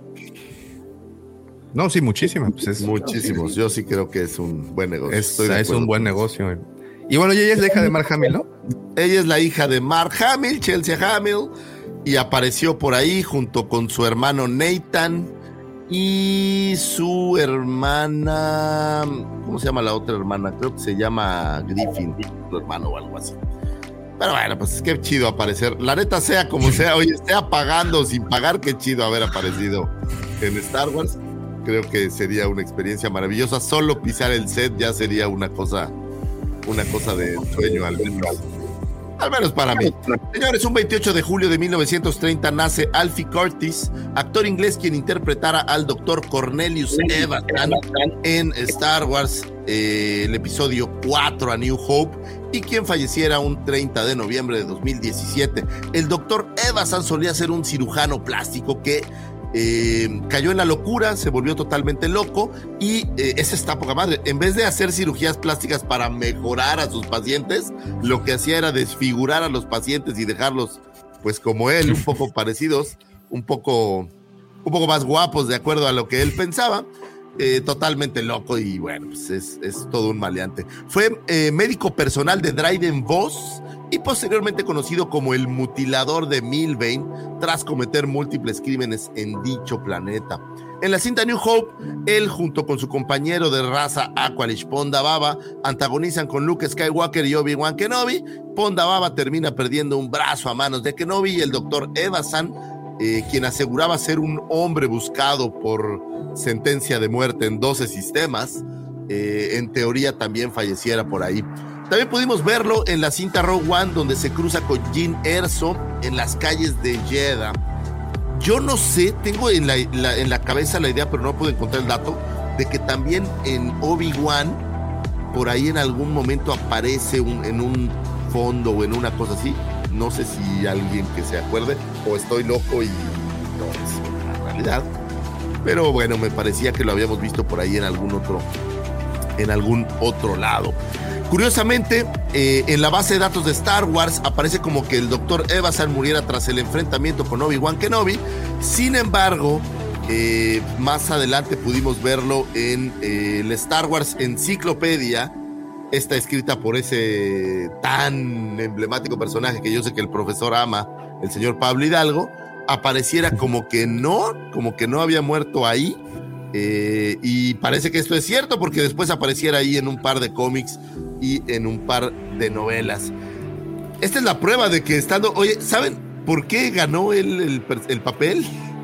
Literal, porque, eh, no, no, literal, buscaban actores feos, y digo, a lo mejor es una forma gacha de decirlo, pero buscaban actores feos y él ganó este papel por no ser tan eh, agraciado, pudiéramos decir. Digo, yo creo que todo depende del cristal con que se miren las cosas. Eso se oye muy feo.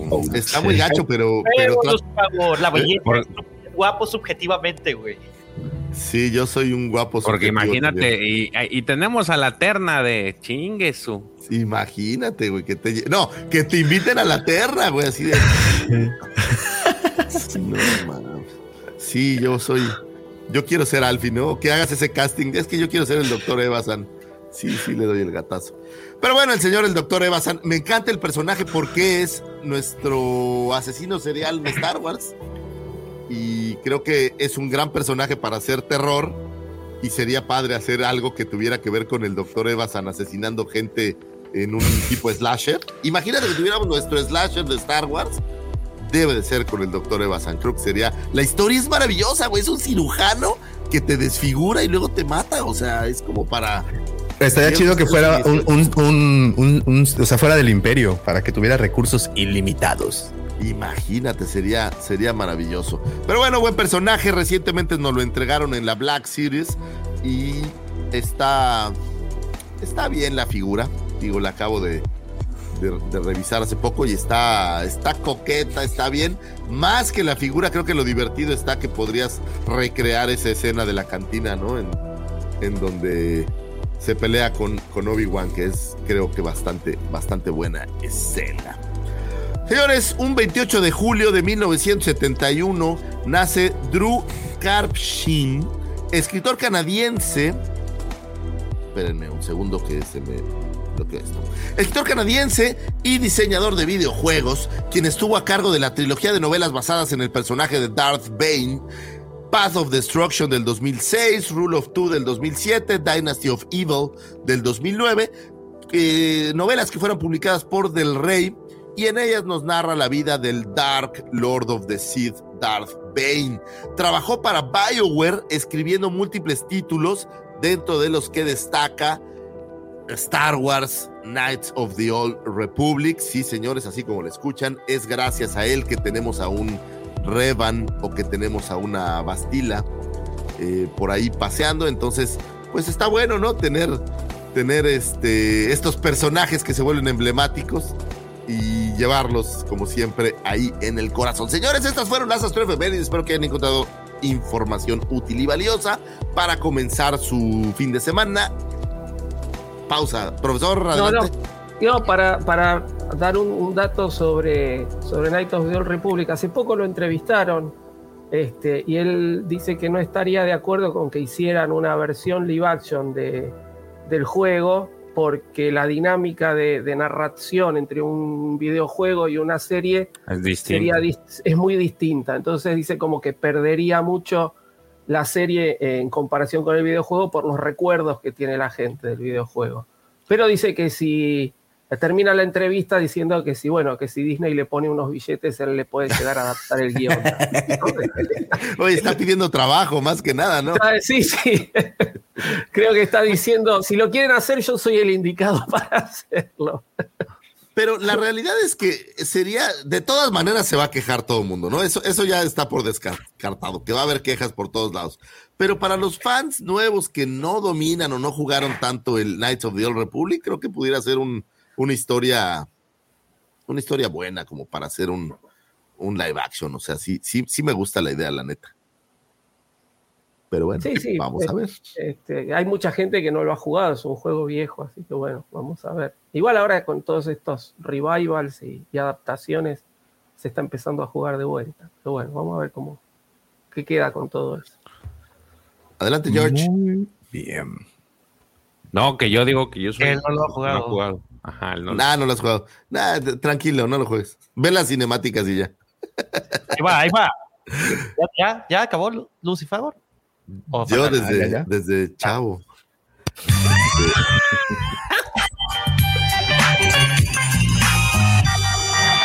Difícil será borrarnos esa imagen. Force is strong in my family. My father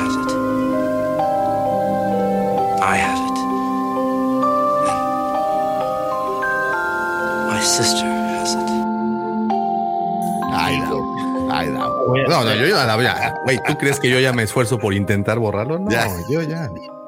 Escupo como Pues ya, 300 güey, lo tonterías. atesoras, lo atesoras en tu mente, Gabo, en tu imaginación. Oye, eh, ayer estuvimos en un en una junta de desayuno, el señor Davomático, mi querida Commander y mi querida Cindy, y yo para un proyecto del cual no les voy a platicar en este momento. Pero el tema es que escupo tantas tonterías con tal velocidad que Davomático ya no puede sorprenderse de nada, eso estoy seguro. Sí. Es- me consta, es cierto. Este. Muy bien, pues muchísimas gracias, señor Lucifagor, por como siempre brindarnos esa luz al final del largo y oscuro túnel, túnel que es nuestra ignorancia. Gracias. Y también gracias a todos los que están comentando en este momento, eh, los que están desde temprano también conectados y comentando. Como saben, sus comentarios enriquecen muchísimo el contenido de este programa y también nos ayudan a no confundirnos, porque, ay, qué bárbaro, cuando te confundes, aguas, que te llueven pedradas. Eh, ok, un saludo para todos. Aquí veo, ah, está por aquí Javi. Hace rato platicábamos, muchas gracias, Javi. Estábamos, eh, hace rato se tocó el himno de la, de la, de la cueva, hablando de Star Wars. Eh, ¿Quién más anda por acá? También Raúl. Eh, bueno, muchas gracias a todos los que, los que andan por acá. Y también con esto eh, sigo, me da pauta para ahora darle el espacio al señor George y las noticias de la semanita. Muy buenos días para los que se están integrando apenas. Buenos días. Eh, como lo dijimos al inicio, en esta semana se está dando lo que es la San Diego Comic Con, evento súper, súper, súper, en el que ahora sí no tuvimos responsable desde, desde esas tierras, lamentablemente. El George Pero echándole, echándole el, el limón a la herida. ¿eh? Pero eso no corresponsal significa que no tengamos noticias. ¿Qué? Tenemos un corresponsal adjunto. Ah, tenemos un corresponsal adjunto. El Tano, güey. Ah, pero ni Sí, sí, manda pero- nada, pinche tan. Ah, esa- No, cómo no, me dijo que, me dijo, me dijo que iba a mandar un, un- unas palabras de, de este, ¿cómo se llama? Patrick Schneider, del de, del de Black Series, del de Hasbro, Star Wars, que lo conoció. Entonces dije, "Ay, te, te- te voy a mandar un saludo. Uy, uy, ese día, ese día, ese día va a ser mi día. Bueno, este salieron, en esta semana salió el, un spot más de la serie de Andor. No sé si todos lo vieron, alguno lo vio, la mayoría. Está cortito, trae algunas, unas cuantas escenitas distintas. Este, la verdad sí me emociona el mendigo. Sí, sí me está emocionando esa serie, porque como van a, a lo que se ve, parece ser que va a ser el, ahora sí que el inicio completamente de lo que es la rebelión. ¿Quién fue el que, cómo fue este, la, la primer pedrada? Entonces. Hay clones. güey, no la primera pedrada. ¿La qué? La primera Ahí piedra. están la- los clones. No, la primer pedrada, pues ¿quién soltó la pr- primer, el primer piedrazo? Hay Pues, clones. pues, Pero parecen como de la primera generación, ¿no? No, pues son los. No, sí son Los los de la última, ¿no? Los normales, ¿no? Sí, sí, sí. Son los de fase 2, ¿no? Fase 2, sí. O fase 3. Sí, Oh. está, está. Eso significa entonces que no es, no, que, que la serie no arranca así como luego, luego de lo de las películas. Eso significa que al menos sí son un par de añitos atrás. Bueno, Deben estar ser un recuerdo, ¿no? Ya habíamos dicho que la primera Pues temporada, creo que el, los prim- el primer capítulo es un año, o el lo- algo así le escuché, y toda esa, la primera temporada van a ser en total, creo que cuatro años de un jalón, y la siguiente van a estar en tres bloques de, de- de tres, de tres este, episodios por año, hasta Exacto. llegar a, a A Rogue Rogue One. One. Sí, justo. Entonces, sí, apa- digo, se, se ve interesante porque creo yo que en, en- salvo lo que teníamos en Rogue One, no, no, que como que fue el inicio para, ¿Es el para las... América? No, no, no, no, no es Capitán América. Es que parece, mira. Pero mira, sale Arjona. Sale Arjona ahí, inmortalizado. Arjona es canon. Nuestro charolastra intergaláctico, güey. el- Charolastra. Chula de pelado, cabrón. Sí le invito a una carnita asada al güey. Todos. ¿Sí te gusta? ¿quién no? No, a ver, cabrón. ¿Es Palpis? No, No, pues lo hubieran hecho en. no, es, es la mano, ¿no? Sí, sí. Oh, cierto. Wait, wait, wait, wait, wait, wait, wait, wait, wait, wait, wait, wait, Oh. wait.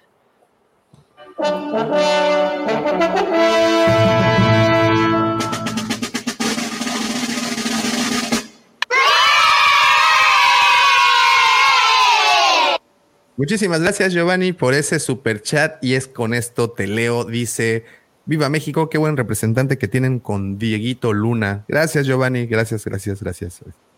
Tenemos A ver. el rudo. A ver, Davo. Unas caguam, unos, unos, este. Pero no te, no, no te veo para, para. ¿Eh? Dos. Ya, ya, ya, ya. Una, dos. Aguamita sabadera. O una para la tarde. Y una para esos mal de amores que luego llegan los fines de semana. Listo. Muchísimas gracias, Giovanni. Gracias, hermano. Qué diferente se oyen las cargas a capela que las que ya vienen Ah, bien pues, editaditas, ¿no? Sí, pues. Hay producción. Pero aún así lo, lo, lo artesanal está bien. güey. Oye, esto está chistoso. Miren, un dildo volador. Como en Austin Powers, ¿no? Y Zendata. Buenas. Oye, esta ah, imperialita está. Está chula, ¿no? ¿Quién es la actriz, eh? No sé. Pensé que era Ellen DeGeneres, pero no, ¿ah? No, no, no. No, güey. no. Y, y- y viene con Death Troopers, ¿ya ven? Oye, ¿no será la güera esa que ayuda a Cal, a Cal Kestis, al otro güey, al de Force Unleashed? Ah, está- Juno, ¿no? Oh, Juno Eclipse se llama. ¿no? Sí. No. No es. Porque aparte Juno Eclipse creo que viene, usa, usa blanco, ¿no? Usa, no, perdón. No, usa. Traje negro. Ah, Traje negro. bueno, pues pudo haber estado en la lavandería, güey. Eso No. Lo volteó. Este, el que, este ya salió el nombre del actor, del personaje, ¿no? Sí. no sé si vieron el, Sí, sí, sí. el set de Lego que apareció. Ah, sí, como siempre. Ambush on Ferris. Y este, güey, pues ya. Oye, ¿y esa nave de Lego no, no es como parecida al, al Razor Crest? Se me hizo como una versión chafa. Bueno, no chafa, pero como más, más pequeña. Como más robusta. Wow, wow, wow. Wow, wow, wow. Pura vida, dice Chamber. Gracias por matizar los sábados con Star Wars. Si unas, unas, unas buenas cargas sísmicas, mi Pepe. Es tuyo. Dale. Ahí va otra. Y una tercera porque es música para los oídos. Así como lo- los árabes de repente sacan sus metralletas y empiezan a disparar al, al cielo, nosotros sacamos nuestras cargas sísmicas y ¡eja! Y no te vayas Les- tan lejos, güey. Las Nomás tiramos. vete güey. Al estado de donde somos Sergio y yo. sí, sí, sí, Por eso, digo, o sea, quise irme lo más lejos, Pepe, para no regarla. güey. Pero pues sí. es un Oye, secreto. Davo. Dígame. Ese set de Lego de, de ellos, ¿no te parece a las naves, este, a las gunships? Sí, Los- eh, eh, eh, es lo que decía Lucifago, que es como una versión muy chafa de, del Razor Crest. Sí, no, pero sí, de sí. las de los clones, ¿no? Yo decía. ¿Cuál dices tú? ¿La del set, el set de Lego? ¿El de Ambush on- Sí, el de Lego. Ponlo, ponlo rápido, por ahí no tienes la foto. Ah, Sí, se, se me, se me figura. De, hecho, desde que salió el tráiler, dije, ay, güey, se parece mucho a las, a las gunships, nomás que no están tan, no tienen tanta, no están tan amplias por atrás y, y no traen la esta como, este, capsulita. Yo conozco uno que sí está amplio. Pero, pero- Un, vehículo, güey. ¿qué andas enseñando? vehículo, ¿El yo- anoréxico? es un cuate que vomita todo lo que se come, güey. Ay, sí, por eso se le cayeron los dientes, ¿o qué? Sí, pues quedó chimuelo el güey por tanto. y arrugadito, arrugadito. Qué buena la colección de Lego, pero no podrías buscar. Espérate, no, es que no me acuerdo de dónde está, güey. aguanta. ¿Cuál querías, George? La de Andor, no, no, no poniéndole Es Andor. que a ya lo ni me acuerdo cuál estaba buscando. y de repente dije, ay, mira qué bonito está este. Hay unas cosas. Ahí está, ahí está, ya, ya, ya, Ahí está, Tranquilos, tranquilos, ya llegamos, ya llegamos. Ahí está. ¿Este? Ajá. Sí, es, es como el hijo del Razor Crest, ¿no? El hijo. es como el Phantom y el Ghost de. Ándale. Un saludote al psicólogo en Coruscant. Buenos días. Pues ahí está, ese es el. Y estos son los personajes. Bueno, al menos el Skarsgård es este güey. Stellan Skarsgård. Skarsgård. Y este. A ver, la de hecho, caja, ¿dónde dice el nombre? Aquí, aquí abajo. Se toman la molestia para poner el nombre, mira. Cassian Andor, Cassian Andor, Luther Rael y y Cyril Karn. Karn. ¿Ese Karn será algo del otro Karn? El conquistador. Bueno, pues ahí está. Esa es la que mencionaba. güey. Lucifago. Pues está, está interesante. Me gusta. Ahí está. Y bueno, Bueno. aquí el nombre. Ambush on Ambush Ferry. Ferry. Y ya busqué, no sé si ya ustedes también ya se dieron la tarea de buscar y pues no hay nada. Es obviamente un planeta o ciudad hecha con el para este fin. Bueno, ese es, eh, no solamente salió eso, eh, también hubo en el un pasillo en la San Diego Comic Con donde están los, los trajes de la, la- la indumentaria y por ahí también sale el robotito que, que va a acompañar, el droide que va a acompañar a Andor, que de hecho este, en la semana eh, se anunció un, un Black Series edición, es edición especial de la este de cómo se llama de, de este Cassian Andor con su droide, ¿no? Eso es, está, está Es- interesante. Es, edición de la, es exclusiva de la Comic Con, porque la que, creo que la exclusiva, la que vi es la de mm, Mandaloriano, ¿no? Pero no sé si ese también. Mm, no sé, tú, tú este, subiste un video, ¿no, Davo? Bueno, yo vi el video, pero no me acuerdo. ¿Cuál de qué? ¿De qué hablamos? Es que Del, con- del Black Series de Cassian Andor, el que viene con su. Ah, e- es exclusiva de convenciones, no de la, no de la Comic Con. O sea, esta, empiezan en la Comic Con a venderse, pero a lo largo de, del año se estará distribuyendo. en- es como el Boba, ¿no? Que el, que el Boba ya lo estaban poniendo en preorden. En, Sí. No, pero Boba Fett de- en el traje oscuro, Ajá. este, ese sí es de la Comic Con. No, pero Ese es de- después lo podías preordenar en Hasbro. No, no, no, no, no, Sí. no, no, no, no, Sí. no. No, que no, escuchen. Lo que tienes que hacer es que ya vas a la Comic Con y ya no compras la figura y llegas así bien bonito. Ah, y te dan un código, ¿no? Y te dan un código y este tú llegas a tu hotel o a tu casa o de tu teléfono y ingresas el código y posteriormente te llega a tu casa. Oye, pero, pero, este, Pero entonces, ¿cómo de- es, cómo es el, el tema? Porque, por ejemplo, ayer, Marvin, lo compró y ¿Cuál? ¿Ese? también Orlando lo, lo, lo- lo Porque hubo preventa en, en- en- en códigos, pero en teoría solo se va a estar distribuyendo o vendiendo como exclusiva de la Comic Con. Pero en, la- en el, en, el- en la rueda, de- bueno, Hasbro Pulse, Hasbro dijo que después de la, ya que acabe la convención, lo podrías preordenar. Mira, en por ejemplo, sí, sí, sí, sí, pero, ah, bueno, sí, iban a dejar un remanente en, en Hasbro Pulse para continuar. Y sí, mira, por ejemplo, dice eh, Jonathan, yo lo preordené, yo lo preordené el Boba y estoy en Chile. Y esa es una, una duda que me, me- me salta inmediatamente. En, en teoría, no puedes ordenar fuera de los Estados Unidos, ¿no? Ni de, ni de, sí, sí puedes. No, yo no. El tema, por es, ejemplo, el yo tema es que llegue. Probablemente daba con VPNs, güey. Con VP eh, sí, ese es el punto, porque, pues, por ejemplo, No, en la pero si de la pones un PO Box de allá, sí te debería, ¿no? De dejar. Sí, ahora. pues esa es la. Pero la es idea. que no te deja entrar a, por ejemplo, aquí en México, si tú pones comprar en Estados Unidos, te regresa al sitio de México. Sí, porque, ah, por ejemplo, ahorita para mostrarles la página de Lego eh, con, con terminación punto .us, tuve que hacer como una serie de saltos cuánticos, que ustedes no se dieron cuenta, así como el halcón cuando iban persiguiéndolo en el episodio 9.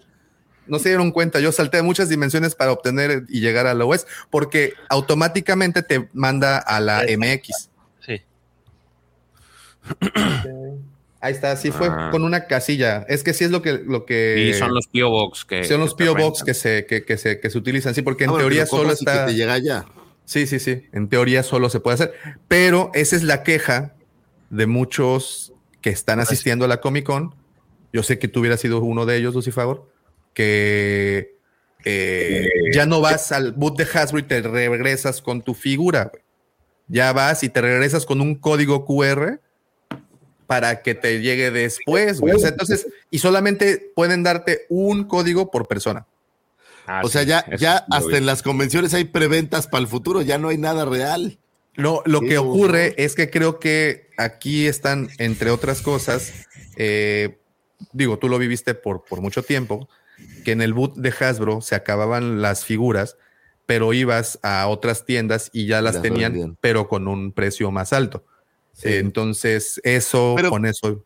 ¿Qué importa? Uno quería las figuras, hubiera pagado el precio de reventa. Claro, claro, claro. Aquí el- esa es la queja, que, que, pues estás hypeado, estás, estás intoxicado por el ambiente de la Comic Con, güey. Pues te, te quieres dejar ir como gordita en tobogán y no te dejan, güey. Pero, a ver, ¿y ellos de verdad creen que los que sacaron el código y la reciban una semana después no la van a revender por un precio más caro? Obvio. Pues sí, en hombre. teoría no, en teoría digamos que ellos piensan que la gente es de buen corazón. O sea, ¿ellos creen que todos los que compraron el, el Ketana lo compraron para tenerlo en su casa? Claro que en no, teoría hombre. sí, sí, en ¿Cómo teoría que no confían en ti.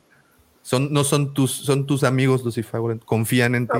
A ver, lo, que se está evitando ahí es que una sola persona se compre, qué sé yo, 50 figuras y revenda 49. Es decir, después vos conseguís una sola y la querés revender, o por ahí vas con un amigo y tu amigo te hace la, la- la- la- gamba, como decimos acá, o la gauchada, y te saca el código también y tenés dos figuras, pero ¿cuántas, cuántas figuras podés tener?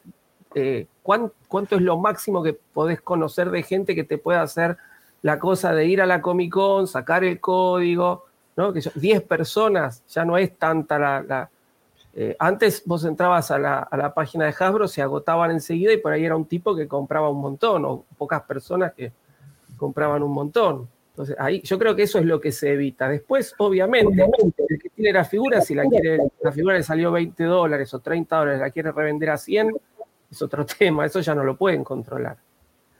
Pero ahí ya lo hacían, pro, porque ah, para comprar ahí en la tienda de Hasbro dentro de la convención eh, tenías que enseñar tu badge, que es único, y podías comprar una también. Entonces esa parte ya la tenían, creo que yo manejada desde antes. Con lo del sitio web, no, yo creo la neta que no tienen, no habían llegado, no están totalmente producidas y se están evitando. Los boba son de los que más tienen ahí en la bodega, güey. Nada más No, era no, cuestión pero- de pasarles aerosol. Pero quién sabe, güey, porque el comprar la figura ahí tiene su magia. Claro, ese es, el- desapareció esa es, esa es la que. Pero Esa es que- toda es la el punto. La gracia está salir de la convención con la figura Claro. exclusiva, ¿no? Con un código en el celular. sí. Sí, totalmente. Claro. Eso estoy de acuerdo. El punto es que ya ni es exclusiva porque ni está en la convención. Sí, no, no, no. o sea, mira, como varios aquí, las encargas y solo, en teoría, solo se queda este número limitado, pero también, como mencionó Pepe, Hasbro explicó que pues habría un remanente. Las que no se vendieran, las dejarían unas cuantas ahí. Ay, todos ternuritos van a creer que van a sobrar. No, no, pero a ver, es, es muy fácil. Tienen ahí a cuatro o cinco personas con un aerosol, salen cinco bobas más lo- y los mandan. Pasa absolutamente nada. Mira, ¿cómo estará la cosa que ya en eBay ya está a la venta, hombre? Mira, eh, no, y aquí, mira, como dice ¿En César, buenos días. Mis amigos también preordenaron Boba Fett desde Perú. ¿Ven? A ver, Saludos, saludos, ¿y César. ¿Cuánto está el Boba Fett ahí en Ciento- eBay? 118 dolaritos. Hay uno de Madre. 135. Ese es uno. ¿El Black Sirius? Sí, ahí está 118 dolaritos. No manches, neta que sí, mejor un Hot Toys. El, el Hot Toys no sé en cuánto va a estar, pero creo que al doble, pero pues el Hot Toys. 300. Yo, yo quiero el Hot Toys. ¿El Hot Voy a hacerme ahorradito porque quiero ese Hot Toys.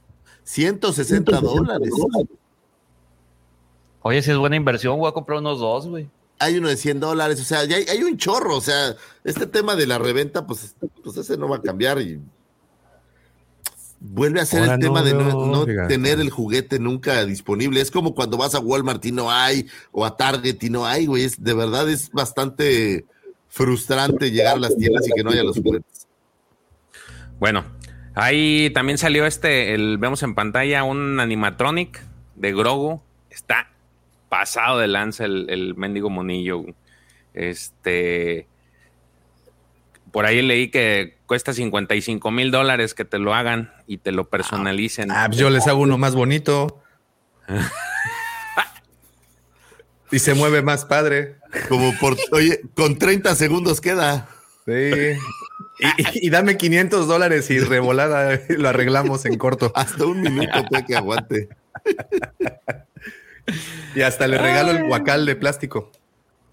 Mira, la empresa se llama Animatronics FX. No, E- E- E- EFX se llama la empresa. Sí. Y se aventó este, esta joyita que está en este momento expuesta en la San Diego Comic Con. Tú ves al monillo y dices, "Ah, sí te encariñas con el mendigo. Yo me encariñé de verlo. Sí, eso nos Igual dijo Pepe. mil dólares, güey. ¿Cuánta gente hay que pague esa, esa cantidad? Porque está bien, se mueve, no sé, te, te habla, te canta una canción de cuna. pero ¿Cuánta gente hay que pagar? Deje eso, profesor. El pelito es original de Town. Ah, yo pensé que lo habían sacado de ahí del.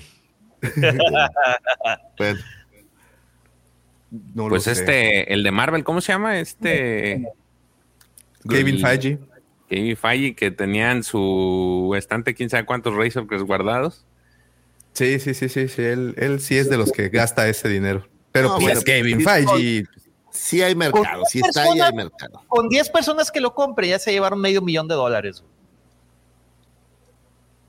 10 personas, ahora imagínate 100, güey. 5 millones, güey. Chingada. Ay, pensé que sí era real. Con yo dije, chingón, eso con razón cuesta lo que cuesta. Oye, pero les quitas, les quitas la piel y sí están bien creepy, ¿no? Sí, está bien Terminator, qué horror. Terminator, exactamente. Entonces, Pues digo, está 50 padre. Oye, si costara el 1% de eso, pues puede ser que lo pensaría. pues, A ver, a ver, a ver, a un precio más, Oye, más, más, más oye, aterrizado. ¿será- 5 será mil con- dólares. ¿Pagaría 5 mil dólares por tener esta réplica del mono? Oye, güey, así de, obvio, no.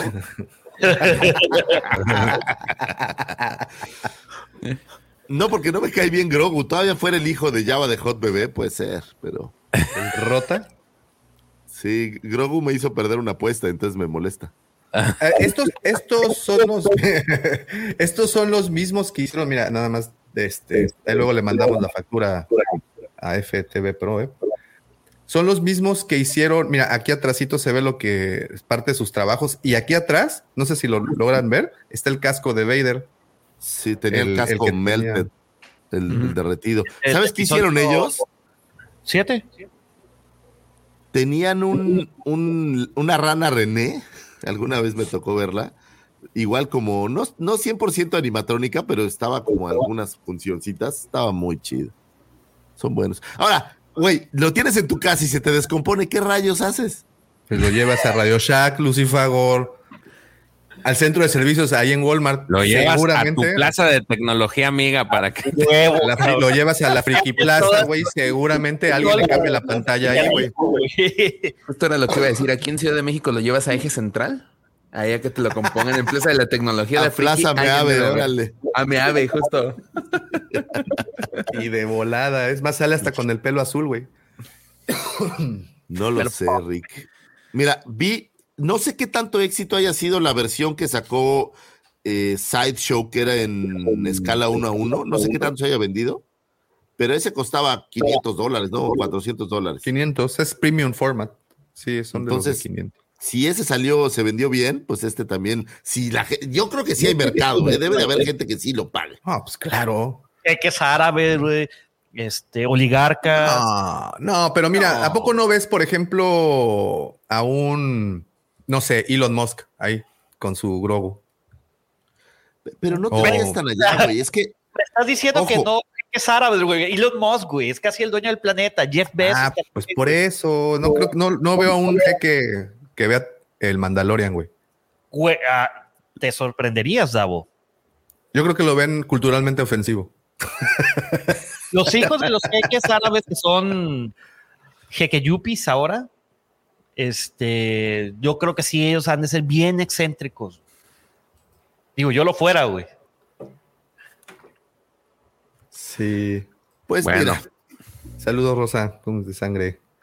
Saludos, Roger, Roger. Si dice Roger, si, si se descompone, te lo llevas, se lo llevas a un politécnico y te lo arregla. de volada. No, Bueno, bueno, es que sí está es- bien.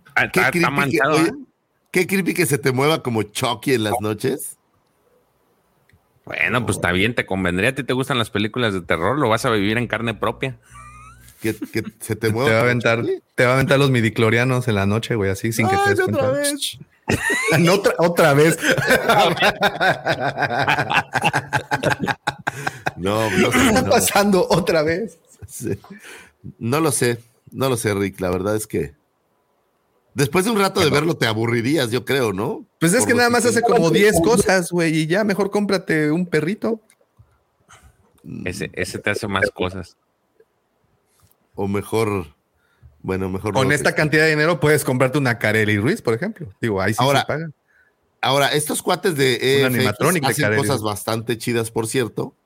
No había visto algo tan sofisticada animatrónicamente hablando, pero yo creo que hay mucha gente que sí lo pagaría. Si hay Está- gente que, que compra los muebles de. eh, ¿Cómo se llaman estos changos que hacen muebles de Star Wars? Ah, pues. Ah, ¿qué? este, Regal Robot. Regal Robot, que cuestan, el otro día coticé, y esto es real, coticé el escritorio de Han Solo, que es un escritorio de cristal arriba, pero abajo es Han Solo en carbonita, y cuesta como 100 mil dólares. Entonces, si hay gente que compra estas cosas, Fíjate lo que hace Regal Robot, güey. Fíjate. ¿Tú sabes qué es una ménsula? Señor arquitecto, ¿qué es una ménsula? La ménsula es el soporte. Eh, es un soporte en forma de ángulo. Que va entre la pared y la el techo. pared. No necesariamente entre la pared y el techo, porque también puede tener entre paños o tablas o lo que sea, pero va Y fija. es meramente decorativo, ¿no? No, es estructural. Normalmente son estructurales. Tenemos aquí variedad de, de- de conocimientos y me O encanta sea, es, saberlo. es- estructural me refiero a que eh, están hechas para que soporte algo. O sea, por ejemplo, O sea, la digamos que Grogu es la ménsula de Star Wars. no sé, hay que preguntarle a Lucifer.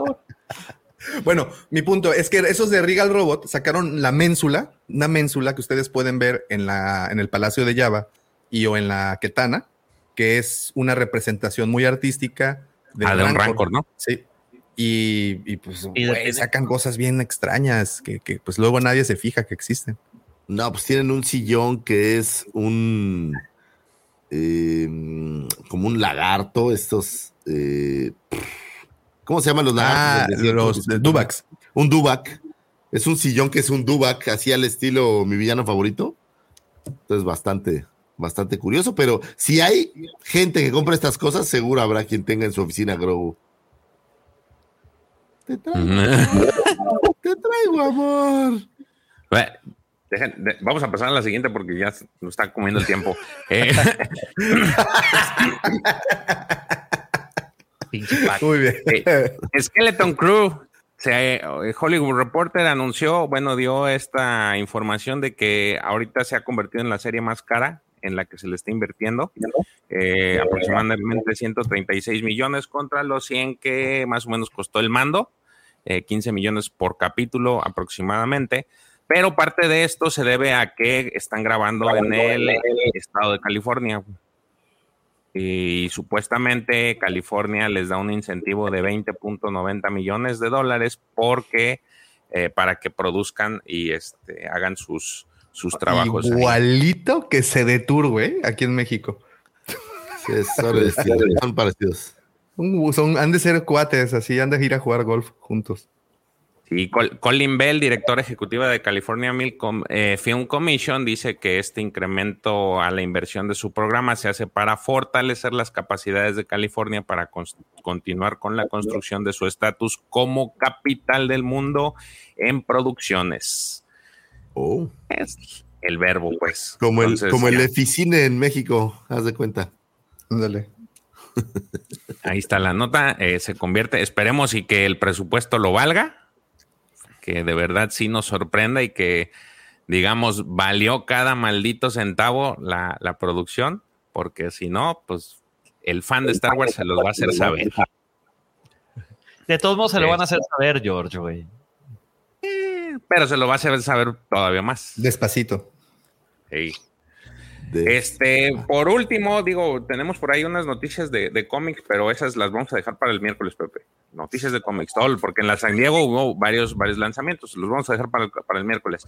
Pero la última noticia es de que se anuncia de manera oficial, ahora sí ya, este, esto que ya habíamos manejado desde hace mucho, eh, la protagonista de la serie de Acolyte va a ser Amanda, Amanda Stenberg esta actriz de 23 años que ha trabajado pues en diversas producciones, las cuales yo no he visto más que la de los Juegos del Hambre, pero ha tenido, este, ha trabajado entre todas estas producciones con personajes como Lee Pace, Julianne Moore y Amy Adams, por mencionar algunas. Entonces ya ahora sí oficialmente ya se da que ella es el, la protagonista de The Acolyte, que aparentemente a finales de año se va a empezar a rodar.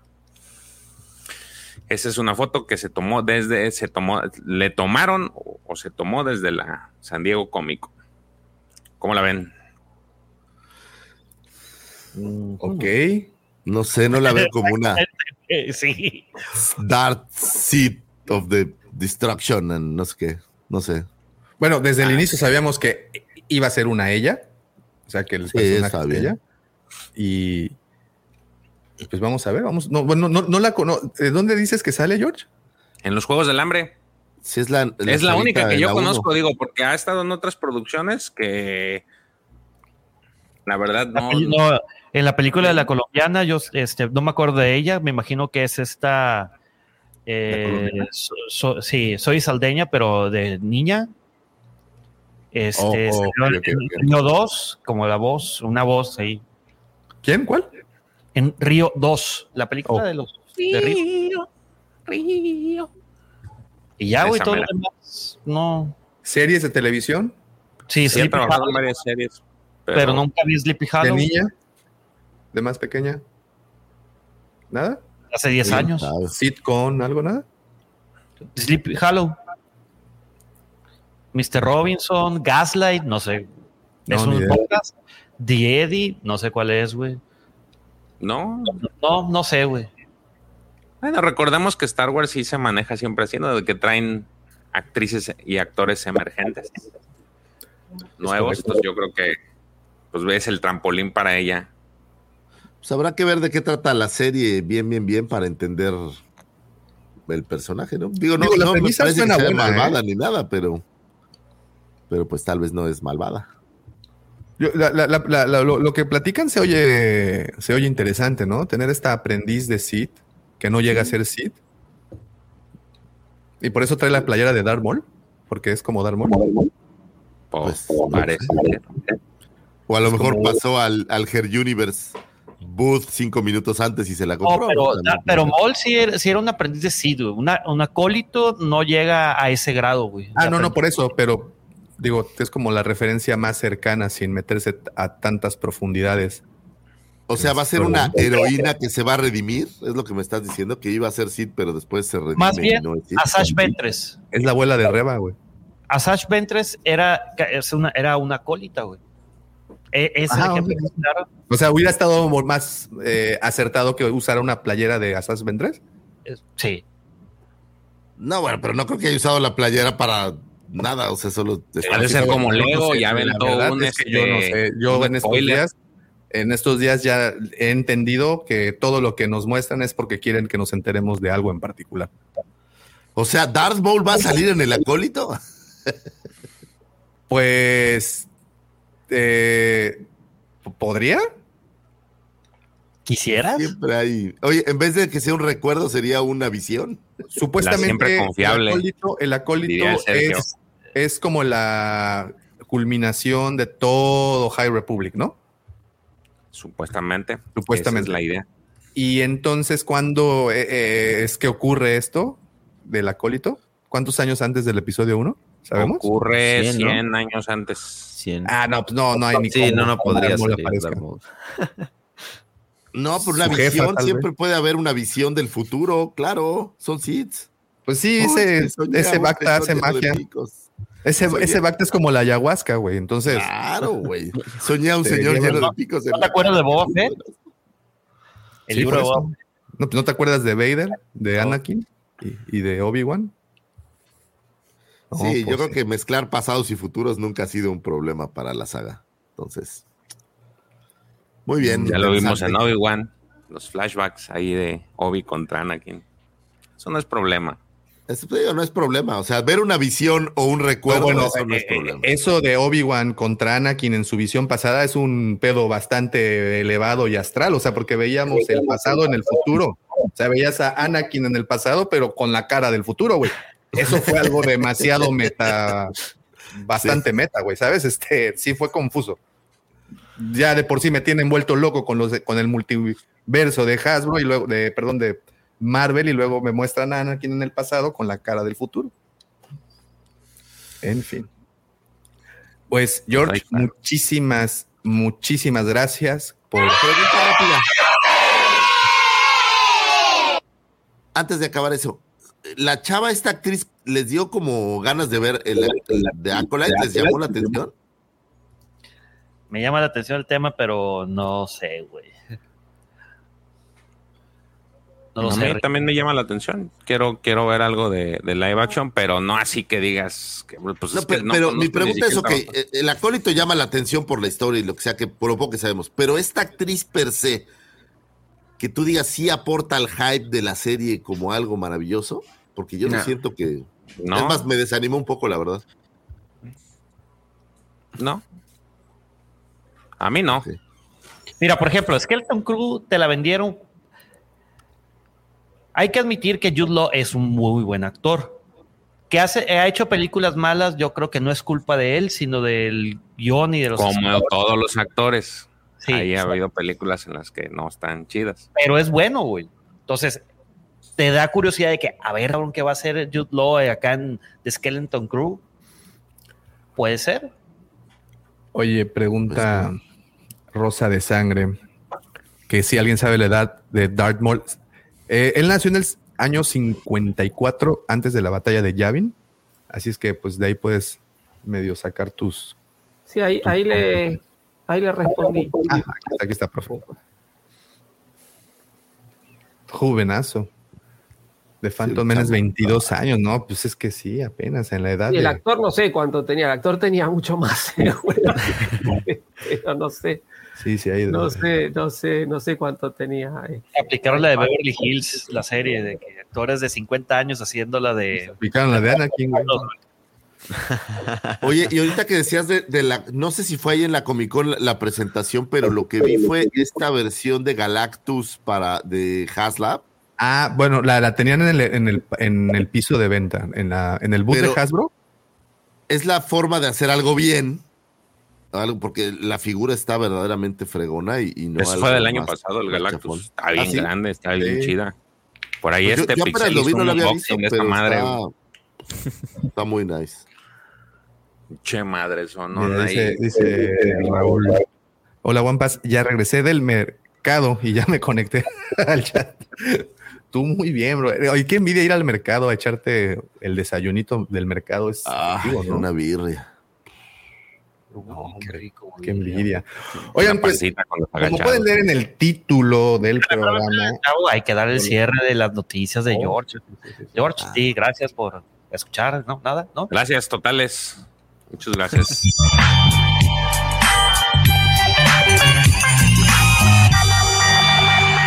George, muchas gracias por mantenernos al día. Y like. sí, por favor, dejen ese poderoso like. Es gratis, nos ayuda mucho. Poderoso like. De una vez. Ay, por cierto. A Es que ver, vemos ¿no? 57 personas conectadas y nomás hay como 40 likes. Échale ¿Cómo crees? ¿En serio? Sí, güey. Ah, sí. No, mira, menos. Hay 40. Sí, 40. Acabo de darle el like. y Nada más ya, ya llegó a 42. Mira. Ya hay otro más. Oiga, sí. puede.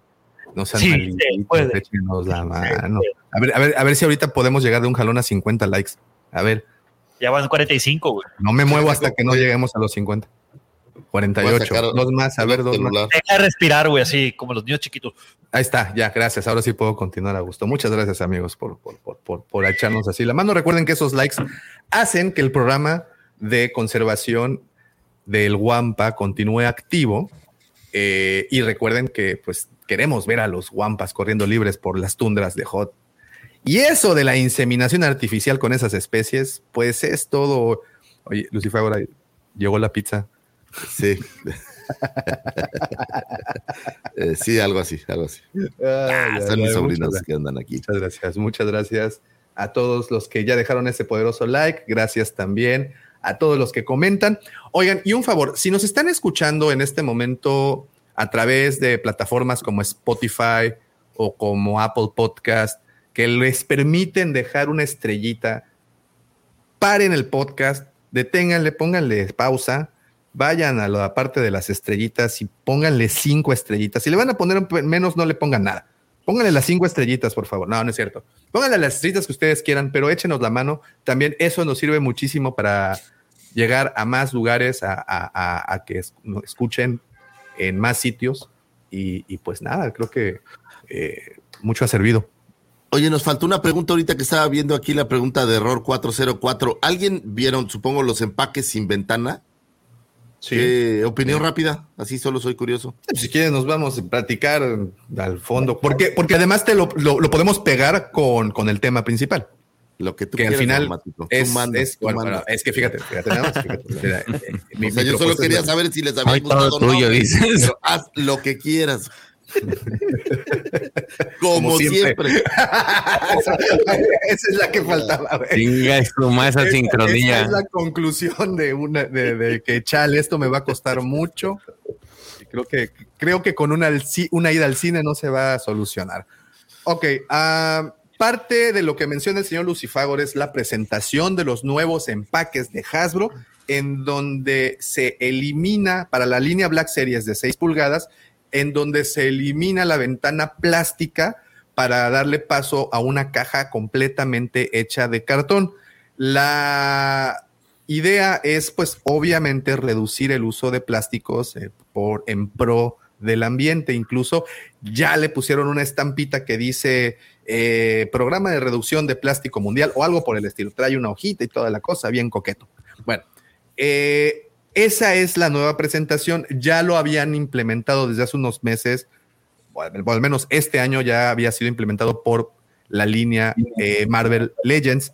Y desde hace ya algunos años, marcas como Bandai, por ejemplo, eh, dejó de sacar también, bueno, tiene ciertas líneas que usan plástico como ventana para exhibir a la figura, pero tienen otras muchas líneas que no tienen esas ventanas.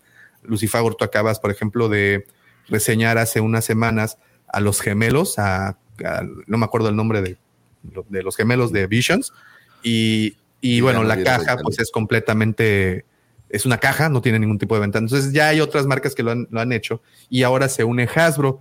Eh, y la idea y toda esta conversación es una, bueno, ahorita nos, nos van a platicar sus opiniones al respecto, pero dos, al final sigue siendo lo mismo, es una máquina de hacer dinero, porque pues en teoría te dicen que es para ah, ahorrar plástico, pero por otro lado también sabemos que es un costo que están reduciendo porque pues necesitan generar más, al final es un negocio y mientras puedan reducir, aunque sea décimas, o sea, bueno, fracciones de centavo con cada, cada impresión, pues, o con cada producción, pues creo que eso es lo que están buscando. Entonces, antes de pasar al gran tema, que es eso, justamente el gran negocio que es Star Wars, llegamos a esa parte incómoda, que es, ahora, ¿qué van a hacer los coleccionistas, señor Lucifagor, que no les gusta abrir sus figuras para disfrutar de ellas? Fíjate que estoy en una disyuntiva grande en mi caso, que no me gusta abrir las figuras, porque van a matar la magia. Digo, estoy de acuerdo en la parte de no dañar al planeta y todo lo que el speech de salvar al planeta. Me, estoy muy curioso de por dentro cómo vienen, porque una cosa es la ventanita y otra el blister, como por dentro venían montadas las figuras. No sé si eso lo van a usar de cartón o las bolsitas de, de papel de China que traían. Dime yo. Van, van- van a venir como antes, Lucifer. ¿Te acuerdas que venían amarrados, güey? Y que con un alambrito y que tenías que desamarrarlos. Por ejemplo, yo me acuerdo así de los Thundercats que venían amarrados con un tipo de alambre como el de pan bimbo. Sí. Sí, sí. Sí, George, no, no. traes, no traes este micrófono. Las Marvel Legends, las que decía este Davo, es, esas me gustaron porque traen la caja como si fuera de película VHS. güey. Entonces esas las Oye. puedes acomodar y las pones así. Yo- yo se- les- per- perdón que los interrumpa. Yo les quiero compartir el mensaje del señor Lucifagor para el planeta Tierra. Este. Te va a quemar, güey. ¿Sabe? No, no, no, no, no, no, no, no, no, no, no, no, para nada. Por favor, quiero que lo escuchen. A ver, nada más avísenme si se escucha, ¿no? Ah, ya. ¿Sí se escucha? No, no se escucha. No. No. Ok. Si quieres, mándamelo, yo lo pongo, güey. Espérate. No, si sí se hacen las cosas, Pepe, aguanta. No, te está Luego sí me sale, güey. Bueno, en, en lo que lo pone, eh, las, las cajas de Marvel Legends están chidas, pero por dentro, haz de cuenta que entre la, lo ponen dentro de un cartón para protegerlo, o sea, como que lo, el cartoncito lo- las recubre y en bolsitas te ponen los accesorios, así como ese, ese, esa soca que Sí, la abriste. bolsita de papel de China, pues. Sí, vienen, vienen tanto la figura como los Varias accesorios. veces te mandan estas. ¿Se escuchó ahí? Sí, ahí Sí. escucha. Ah, eh, ok, este es el mensaje del señor Lucifagor, su opinión al respecto de esto de plástico. Y bueno, y todo el tema de el ambiente y esas cosas. Déjenme nomás de si se escucha bien. Esto ya lo he visto varias veces. Te mandan estas eh, en papel como de China, mandan eh, una bolsita con las figuras. No sé si lo hacen así, supongo, para evitar los plásticos con todo este rollo de que el planeta sufre ya y lo tenemos que salvar. Referencia muy noventera, señor Lucifagor. Gracias. Puedes deducir mi edad con esa pequeña. Oye, pero te salió natural o Naturalito, ¿no? no es, de no, eso- es esas frases que el señor trae ahí precargadas. Es como el Chucky que le jalan el hilito y Le, ja- le jalas y, y digo cosas chistosas. Davo sabe. Davo no. Pero bueno, Sí. opiniones ahora sí. ¿Les gusta? ¿Les llama la atención? Porque hay unas que, mira, para hacerte también muy honesto, creo que hay unas que no se ven tan mal, güey. Ahorita te muestro unas. Ah, bueno, si, si eres de los coleccionistas que abren las figuras, pues está padre, digo, no cambia, no te cambia mucho la experiencia. El tema es si no te gusta abrir las figuras y guardar la caja cerrada, pues es como un poco Eh, o sea, se vuelve un poco X, digamos. Mira, esta, la de bebé, Bumblebee, no se ve mal. no, no se ve mal. Pero no, Oye, pero, pero debo de decir que el empaque de, de Marvel Legends, los empaques son mucho más vistosos. Están mucho. A mí me gustan mucho más digo, que los de. Sí, sí, sí. Lo que dice George es con. Pero, oye, pero ¿en qué, ¿en qué consistirá? Porque, por ejemplo, vi que también expusieron las figuras de este Axe WoW y la de este Bill Burr, ¿cómo se llama este? El droidecito, ¿no? De este, de Mandalorian, este. Ay, se me olvidó el nombre del, del actor de Bill Burr, del personaje. Pero eh, esos les pusieron con plástico. No, No, no, bueno, Sí, pero es- acuérdate que es un proceso Estas- donde van haciendo, la- van sacando unas y... Como los clones y los Stormtroopers, ¿se das cuenta? De a poquito van así. de van- No, pero eh, esta en particular es porque es versión de lujo. Entonces creo que las primeras versiones de lujo están empezando ya a salir con este empaque. Pero pues ya pronto, la próxima wave, yo, le, yo creo que el, el último pipeline que hicieron de Black Series, la siguiente vienen, vienen así. Y solamente, y afortunadamente solo cambiarán Black Series. Vintage Collection continúa con, con lo mismo. Digo, eventualmente podrían hacerlo, pero perdería también toda la magia. O sea, sería... Pues es que ahí sí le ¿Cómo sería? Como las cajitas japonesas, a lo mejor, ¿no? La pura cajita japonesa, así que se veía... Ajá, sí, sí, sí, exacto. Mucho chiste. Sí, sí, sí, exactamente. Y bueno, y todo obviamente con el afán de ganar más dinero, porque creo que desde un inicio, y esa es la pregunta que, que, que quiero hacerle aquí al, al querido Wampa Auditorio. Pepe, si nos Eh, estás hablando a nosotros, no te oímos. Ah, no es a nosotros, creo. No. Está en el teléfono. Ah, Sí. Este. Ok. Este. La pregunta es: ¿George Lucas creen que tuvo planeado todo este armatoste, toda esta maquinaria que se conformó? ¿Lo tuvo planeado desde el principio o fue conforme sa- fueron saliendo las cosas y se fueron presentando? ¿Fue tomando buenas decisiones?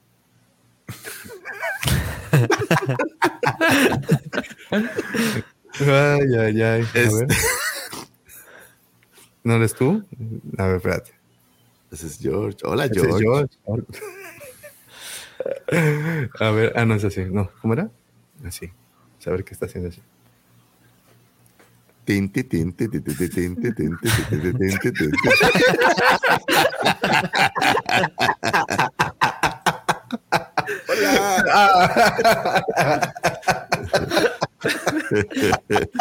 Para los que no nos están viendo y que solo nos están escuchando, este es el momento perfecto para pasar a la versión en video porque fue un momento Muy coqueto, diría yo. Eh, a ver, mira, dice Roger Roger. También un punto es que, por ejemplo, algunos Transformers en fotos se veían feos, pero si los ves en persona ya se anima uno a comprarlos. Y quién sabe si pase ese efecto. Dice Raúl, no fue Lucas, es Hasbro. A ver, empezamos con, con la matazón. El negocio predilecto para hacer dinero se llama Star Wars Lucifer.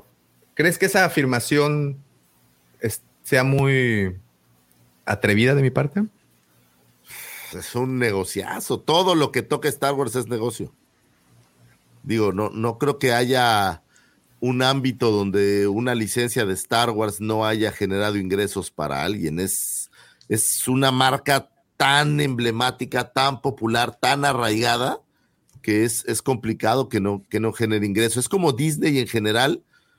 Son marcas que están totalmente tatuadas en la mente de las, al menos de las generaciones que hemos tenido oportunidad. Normalmente todo el mundo conoce, todo el mundo sabe y están pues en el ADN de todos los días. Entonces yo sí creo que todo lo que toca Star Wars suele ser un buen negocio solamente por el hecho de que la base de seguidores es inmensa y que se siguen haciendo cosas para que haya más y más y más seguidores. Entonces, definitivamente creo que es un gran negocio. No estoy seguro si Lucas lo vio así, ojo. Desde el inicio, Pero- ¿no? Desde el inicio, pero de que hoy en día lo es, ni duda cabe. Profe, ¿tú cómo la ves? Eh, no, yo creo que Lucas tuvo la visión de que si iba a tener alguna ganancia extra, la iba a sacar con el merchandising. No sé si él llegó a, a- a- a imaginarse lo que se iba a, convertir todo esto, porque de hecho, él, este, en el estreno de, Star Wars, allá en el 77, él creía que su película iba a ser un fracaso y de hecho la película se estaba proyectando, hay una anécdota que, él ha contado que él estaba como en un, en un cuarto, de- no me acuerdo ahora si en un hotel o le habían prestado ahí cerca de- de- del cine donde se estaba estrenando, de uno de los cines donde se estaba estrenando la, la película, eh, si le habían prestado un departamento o algo, y él estaba ahí, no quería ni ir a ver si iba gente o nada, porque tenía miedo de que su película fuera un fracaso hasta que le dijeron, venía a ver porque hay colas en la calle, es impresionante todo esto. Eh, yo creo que él sí tuvo la, la visión de que, de que si, de, que por ahí de ahí iba a tener algún dinero extra. No sé si, si, si llegó a, si ya lo tenía im- imaginado de entrada to- todo lo que se iba a convertir, pero, pero sí tuvo la, la visión de que si, si algo más iba a sacar, iba a ser con el, con el merchandising. Bien. Axel, John, ¿ustedes qué opinan? Bueno, aquí el profe me, me va a corregir si, si estoy mal, pero tengo entendido o lo vi en algún documental que antes del estreno de episodio 4, George Lucas dijo, ok, vamos a llevar pósters, vamos a llevar este, cositas así súper sencillas a convenciones antes del estreno para tratar de jalar gente justamente en su búsqueda de que la película fuera un éxito. Entonces yo creo que en estas convenciones él mismo se da cuenta de que había una gran oportunidad de generar dinero con, con el coleccionismo, pues que pues antes no, no había tanto, o sea, no era como se estrena una película y salen figuras como ahora.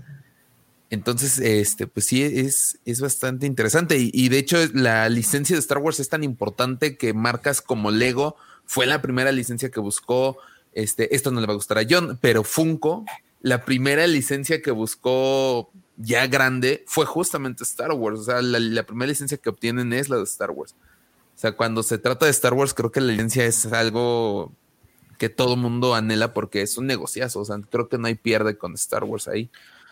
Sí, sí, digo, concuerdo. Digo, desgraciadamente sí, Funko. fue- no soy fan de los Funkos, pero sí justamente lo que comentas. Este, yo no creo tampoco que, que George Lucas haya dimensionado todo lo que hubiera provocado este, eh, pues obviamente ceder este tipo para poder este, que le dieran el dinero de los juguetes. Pero pues yo creo que sí fue un salto de fe, al fin de cuentas como que sí pudo visualizar un poquito. Y justamente hay un libro que, que- que me gusta mucho que se llama Star Wars Archi- Ar- Archive, Archive, creo que se llama, que tiene como un compilado de varias cosas donde te van contando la historia de Star Wars, pero justamente desde el lado mercadológico. Entonces te incluye hasta como representaciones o este, ¿cómo se llaman estos? Este, Ah, bueno, sé como boletos de tickets o promociones que salían en su momento enfocados a Star Wars, pero a lo largo de los años. Entonces, este, pues creo que, pues sí, estoy completamente de acuerdo de que Star Wars es sinónimo de, de venta y de generación de dinero. No se ve, Lo profe. hemos visto. No se ve, prof. Ahí Ah, le justo. quito- ahí le quito, sí, sí, sí. justo. este, ahí le quito. ahí. Justo, ese libro. El legado, ándale. El, El legado, legado. justamente. Eso, exactamente. Sí, es, es- es- y está muy Y chido después- y tiene la historia. De- la idea era después mostrar un, un par de cosas que vienen acá, que sí, es, hermoso este libro. Sí, muy, está muy padre. Si, si todavía lo pueden conseguir, está, está muy, es muy, muy recomendable. Y pues sí, digo, es, es sinónimo de dinero, digo, pues digo, solamente pueden ver, cada uno de nosotros pues tiene cosas de Star Wars atrás, entonces, al menos para nosotros es sinónimo de dinero y pues lo comentamos en algún podcast, ¿no, Axel? De que hasta cuando salió este de Force Awakens, este, hasta estaba en las sopas, este, Star Wars, entonces, o sea, Sí. en una sopa, o sea, En, en las lechugas. En las Campbell, ¿no? en las Campbell. En las manzanas también aparecían por En ahí. las Por lo que uvas. decía, Había, había En las unas, uvas. unas eh, lechugas que venían tematizadas, sí. Sí. Este, Lucifer, ¿tú crees que el- la mejor decisión que pudo haber tomado George Lucas fue haber cedido su sueldo de director para quedarse con todas las regalías de la memorabilia y toda, eh, toda la publicidad y bueno, todo lo que se hizo? Tú- ahorita se ve como un gran acierto. En su momento, eh, ¿crees que fue una decisión? Obviamente fue una decisión estudiada. Eh, No, él, él sabía que, que iba a ser un, un buen producto, le tenía toda la fe. Yo creo que era una decisión más basada en fe, en decir, oye, estoy haciendo esta película que va a ser el crack, porque yo no creo que ningún director crea que va a ser una película que va a ser una basura, ¿no? Todos los directores deben de pensar, estoy haciendo la mejor película de mi vida y a veces no resulta. Pero, pero yo creo que él tenía una visión muy clara de que iba a funcionar, porque ojo, ¿eh? El tema de los juguetes no fue inmediato, o sea, no es como que él haya salido de la película a conseguir a alguien que le vendiera los juguetes, entonces también no, no fue tan fácil el, decir salto al merchandising de inmediato y empiezo a producir eh, playeras, juguetes, eh, tazas, lo que sea, o sea, hubo un procesito ahí, lo rechazaron varias veces, por ahí hasta que Loomis dijo, oye, ¿sabes qué? Me gustó esta idea, vamos a hacer los juguetes y lanzaron los primeros juguetes, no había juguetes, había una caja vacía, o sea, todo esto fue un proceso que se fue, que se fue llevando. Oye, yo creo que el gran eh, acierto finalmente, o la gran magia, fue que la película fue tan exitosa que contaminó, o bueno, ayudó a que los juguetes lo fueran, tanto así que Kenner vendió algo así como unos 300 millones de figuras de Star Wars, güey. Costaban un dólar, creo que 12 centavos, una cosa así. Pues imagínate que solo de estas figuras vendieron 300 millones. Para la época, oye, producir esa película costó 14 millones de dólares. Y que haya vendido en juguetes 300, pues es una locura. Una locura, ¿no? Entonces, creo que fue una gran decisión, más basada en fe que otra cosa. Ahora, los que se deben de dar de golpes, si es que tienen grandes negocios, ¿no? Pero la Fox, que dijo, ándale, pues ¿cuánto vas a sacar? O Mattel, por ejemplo. O, o Mattel. sí, Mattel. claro, Mattel. Mattel. Digo, Mattel El que también le ha perseguido, la- le ha perseguido la chuleta a, a, a Lucasfilm, o sea, la dejaron pasar la oportunidad de tener las figuras de acción, pero luego, luego les dieron la segunda oportunidad que fue hacer eh, los, este, los carritos, bueno, las naves y todo el, el punto de Hot Wheels, y pues de ahí no la han soltado, ¿no? Y a la fecha. De hecho, están sacando, hoy están estrenando una nueva línea de, de, de naves. No, pues el Baby Yoda que sacaron de Mattel, o sea, esa Ah, fue también. una locura, o sea. Y ahorita los Galactic Balls. Sí. Entonces, Sí, ahí. pues ahí le siguen persiguiendo, ¿no? Porque sigue siendo un negocio. Y digo, para ejemplos, un botón, la cueva del Guampa.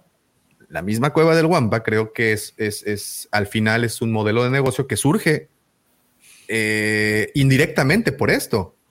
Está por una, por- en la marca, güey. Eso no ¿Y hay. qué tanto ha sido que, bueno, y aquí aprovecho para mandarle un fuerte saludo a los chicos de la Universidad eh, Tecnológica que hicieron pues un estudio al respecto. Eh, estoy buscando la fotografía.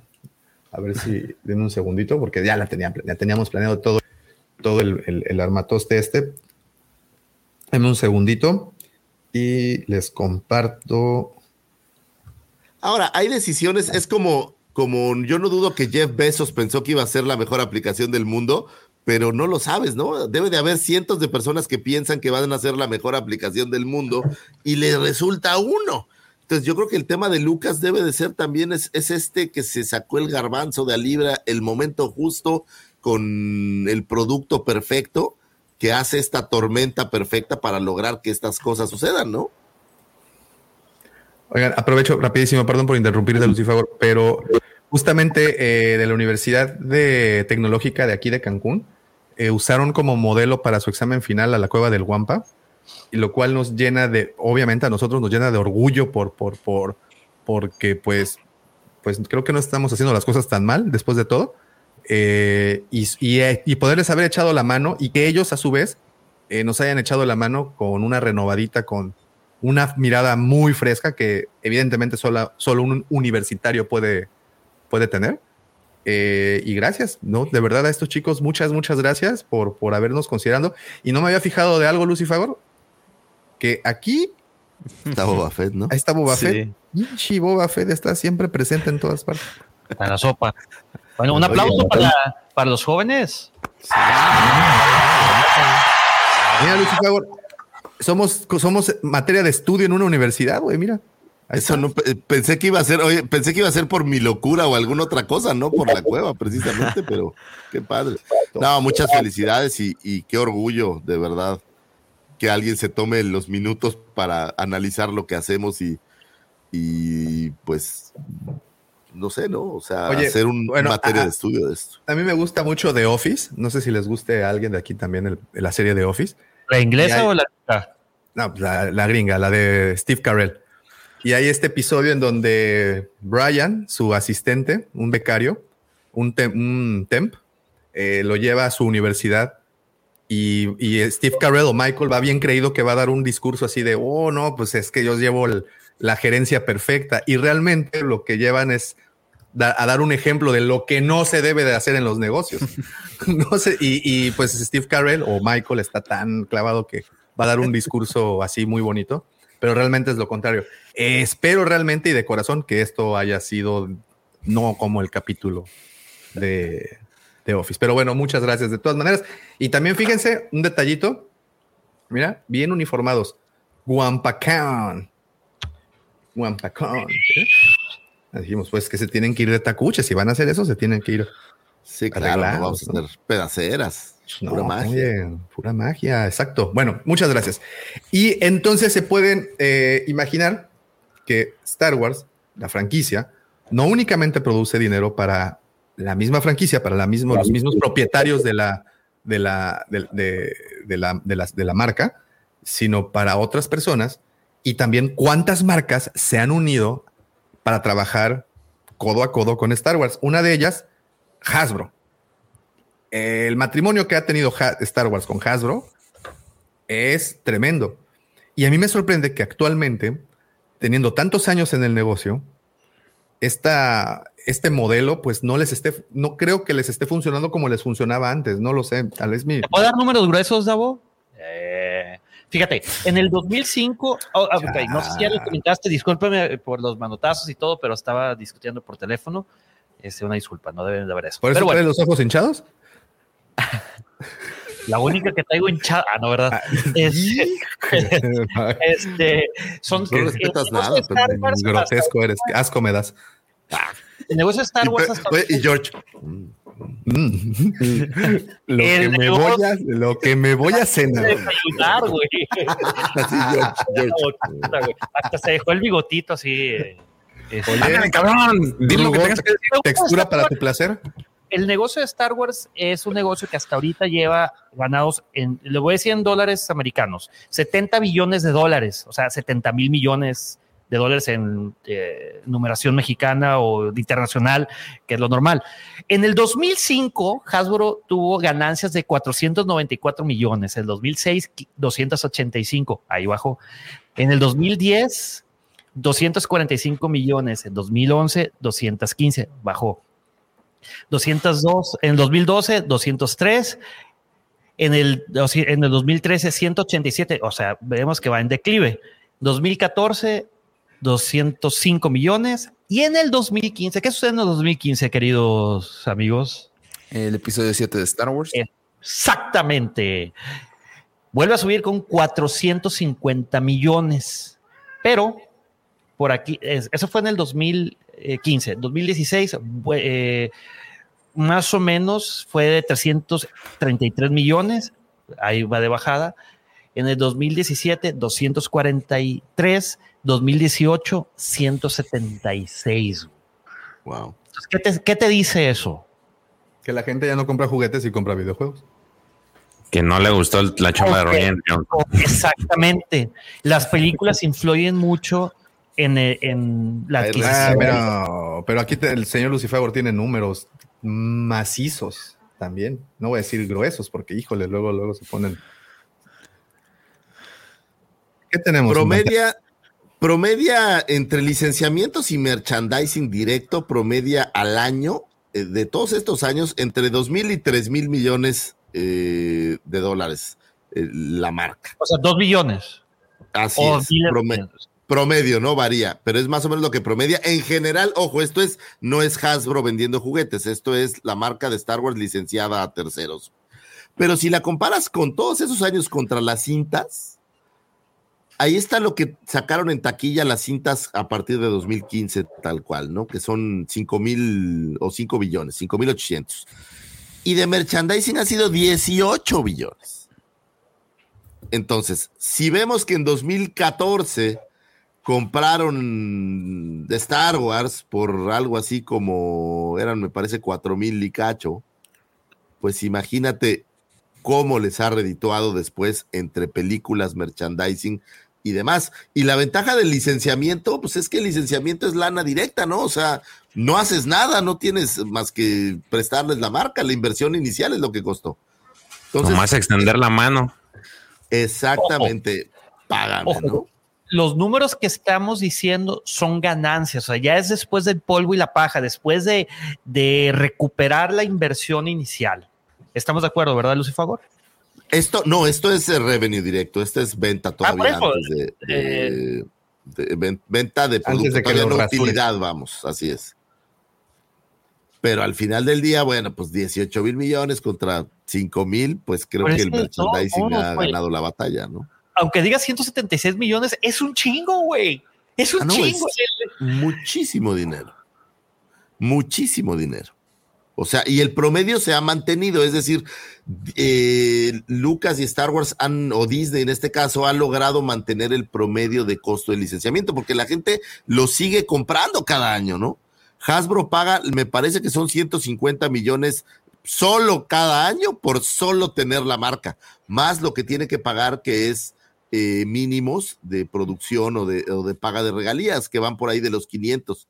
Entonces, si no saca esos 500 y solo vende 200 o 300, pues ahí, ahí la, la cuenta no sale, ¿no? Entonces, es una cosa, es una cosa curiosa, pero al final del día, ¿qué negocio ha sido mucho mejor para Lucas? ¿Las películas o el vender las licencias? Esa Mira, yo sería te, la pregunta. tengo, te tengo una, una información que les quiero compartir. Sí, estudiamos. Eh, yo lo sé. Este, ¿qué empresas son las que ganan más con Star Wars? A ver, así de, de entrada, a ver, ¿qué, ¿ustedes qué empresas creen que ganen más con Star Wars? ¿O qué empresa creen que... Yo creo que primero ¿Quitando Hasbro o qué? No, no, no, no, en general todos, a ver, ¿qué empresa Primero- gana más con Star Wars? hay que poner qué empresas están, o sea, tienen licencia de, de Star pues Wars. es que Ah, a estas pues alturas, querido, querido Sí, señor no, Mendoza, eso- ya te las deberías de saber.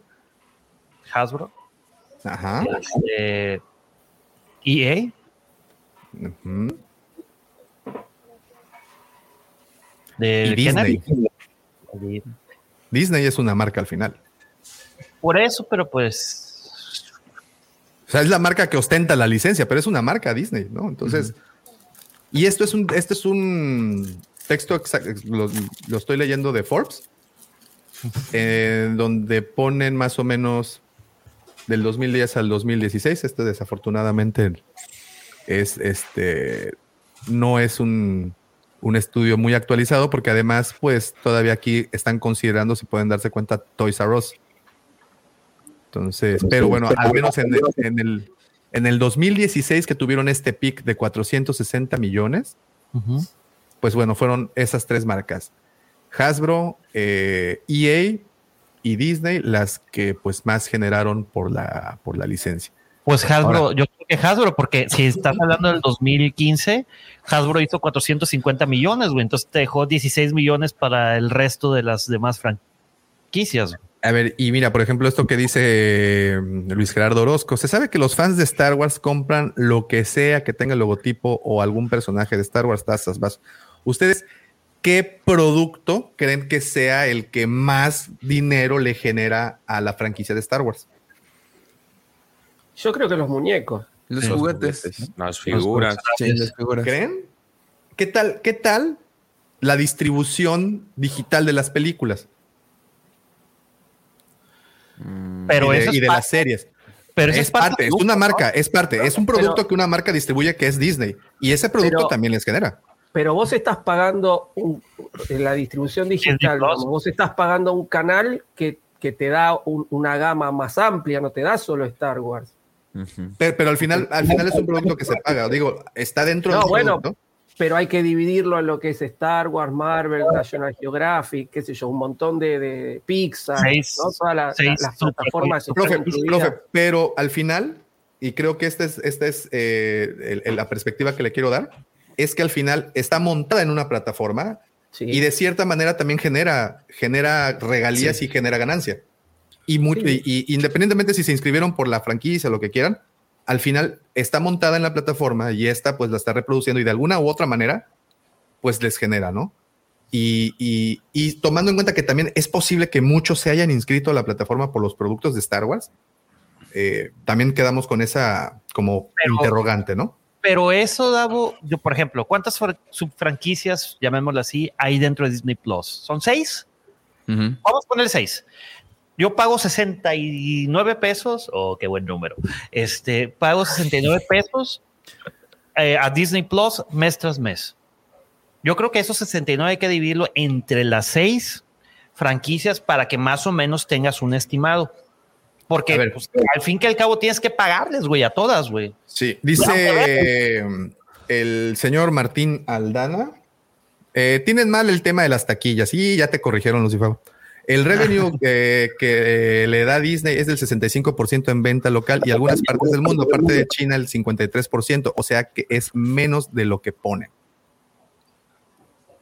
No lo, no lo entendí, pero. No, pero es que eso, el- Pero eso no, es solo el- venta directa, ¿no? O sea, El re- el revenue es, no, es ganancias, es, es es venta ganancia. general. ¿Cuánto vendió el, producto, no? Exacto. Por eso le hacía la aclaración y le preguntaba a Lucifagor, eso es ya si venta de, pues, o sea, ya sin polvo y paja, y dice, no, es venta directa. No, es venta general. ¿Cuánto les cuesta hacer cada cosa? Pues no, no, no tengo el dato eh, exacto. Sin duda, creo que, que ambos son grandes negocios. O sea, el tema es que vende de a madres y lo que le vendas, se lo pones en un carro, en las playeras de equipo de fútbol, donde lo pongas, ¿no? Siempre vende. Los cholos, güey, que salieron Los acá cholos. con... Los cholos. Salieron con su uniforme. Real Madrid, güey. ¿Cuándo salió el Real, el Real Madrid? El equipo de básquet. básquetbol. El equipo de básquet, ya. Están muy feicitos esos jerseys. Oye, ¿no me ibas a regalar una playera de esas, güey? Aquí está, güey. Te la envío. ¿No, las, ¿No te las llevaste con tus cosas cuando te fuiste? Dijiste, Ese tipo de cosas son las pláticas que ustedes no se dan Digo- cuenta que ocurren acá, bro. Ahora, habría que, que hacer, fíjense, ahí está la prueba de qué es lo que más vende. Digamos que entre figuras, libros o cómics, eh, playeras o merchandising en general, ¿qué tienen más en sus casas? Por ejemplo, Playeras. John se ve claramente cuál puede ser el, el- el- la influencia. En mi caso también se puede ver aquí la influencia. Pero, por ejemplo, allá ustedes, ¿qué es lo que más coleccionan de Star Wars? Esa pared. Mira, yo tengo alrededor de 50, eh, 50 coleccionables. Tengo un sideshow solamente. Este, pero tengo playeras, le doy vuelta cada dos años, güey. Yo creo, y no sé si van a, a lo mejor, este, no estoy cometiendo un error en aseverar esto, pero yo creo que el tema de las playeras es, eh, o de las rameras, o de, no, remeras, perdón, rameras. es güey, No, güey. Ah, bueno, ese, ese ya es otro negocio. Eh, y también deja. Eh, ojo, no dudo que también deje dinero, ¿eh? Digo, no dudes que- Es el oficio más Twilight. antiguo del mundo, güey, ese, de la Carga chingada, pues. Ok, bueno, las prendas. Prendas, prendas, la ropa. Genera también una importante, un importante, digo, las oficiales, ¿no? Porque pues también luego, pero generan un, un importante ingreso porque puedes no ser coleccionista, pero te puedo asegurar que tienes más de dos o tres playeras de Star Wars. La última vez que conté tenía 20, güey. Fíjate. Y tengo una repetida. Fíjate. No, güey, y, y no faltan los crocs que tienen el no sé qué y el zapato que tiene el dibujo de no. O sea, no solo son las playeras, traes una gorra, traes una pulsera, o sea, hay, hay, Bueno, hay muchísimas Adidas tiene cosas. su, tiene la licencia eh, principal de, de tenis. Hace tenis. poquito también DC Shoes in- eh, DC metió sacó. su línea de tenis. Nike también ya trae ahí el, el- digo, a pesar de que no aparecen las, la, no sé cómo está el tema del licenciamiento ahí con Nike porque los tenis que han sacado no han, no- nada más son el nombre y no traen ningún este Logo. ningún da- ninguna figura o algo así relacionado. Ningún Pero fíjate- ¿no? Regreso a mi pregunta, a ver, uno por uno. Pepe, tú son playeras lo que más tienes. No, coleccionables. Tengo 20 playeras, 50 coleccionables y un lightsaber. Y varios muñecos. Por ejemplo, fíjate eso, los muñequitos, o sea, los, los, los, eso, eh, coleccionables los en general. Luego, tú, George, ¿qué es lo que más tienes? Yo tengo mayormente coleccionable figuras. Figuras. ¿Cuántas ya luego tienes? libros. O menos. ¿Yo? Sí. Más o menos, yo creo que como 50. Bueno, estamos a... Ay, libros, tengo como 20 libros, güey. Y también. Cristi ya vele, Tengo- vele tengo sacando la ahí la. de eso, un poquito más de la va, mitad. Cristi te va a ir sacando ahí la, el inventario, ¿eh? Están notando todo, güey. Allá, Axel. Ella tiene coleccionables también. Ah, yo creo que también coleccionables. Digo, son estos dos muebles. Acá abajo tengo cascos. Y recién me llegó el George Lucas. Entonces sí, yo creo que coleccionables. Allá, mi prof. Y yo depende, mi- yo siempre digo, mi colección varía dependiendo de la, de la realidad de, de mi país, ¿no? Que es bastante difícil acá por lo de Star Wars. En este momento lo que más me compro son libros y, y libros en general de carácter enciclopédico, como el que mostré hace un ratito del legado, ¿no? Es decir, a mí me gusta mucho el tema de, de la información enciclopédica. Eh, pero, es decir, en, en los 90, que lo que más se conseguía eran figuras, me compraba figuras, o la, la mayoría de las naves que tengo me las compré en la década del 90, que fue la, la- la época donde eh, Hasbro más cosas trajo acá a mi país. Pero en este momento libros, sí. Y allá, John, pues. Mono, sí. Sí, sí, sí. Es lo Entonces, principal. digamos o sea, también que tengo esta- playeras y todo. Pero... Pero digamos que de esta pequeña encuesta podemos ver que las figuras son, son el preponderante. Digo, Sí. todo lo demás lo consumimos, pero realmente si juntas lo que es figuras, es lo que más, más se consume. Es que yo también, si me permites, este Lucifagor y amigos, yo creo que las figuras es lo más fácil de comprar, güey. Hay muchísimas, eh, se venden casi en todos lados. Por ejemplo, una playera, güey, es complicado. O sea, tienes que ir a una tienda departamental que, que hay muy pocas que vendan playeras. Libros tienes que ir a la librería, güey, o Amazon.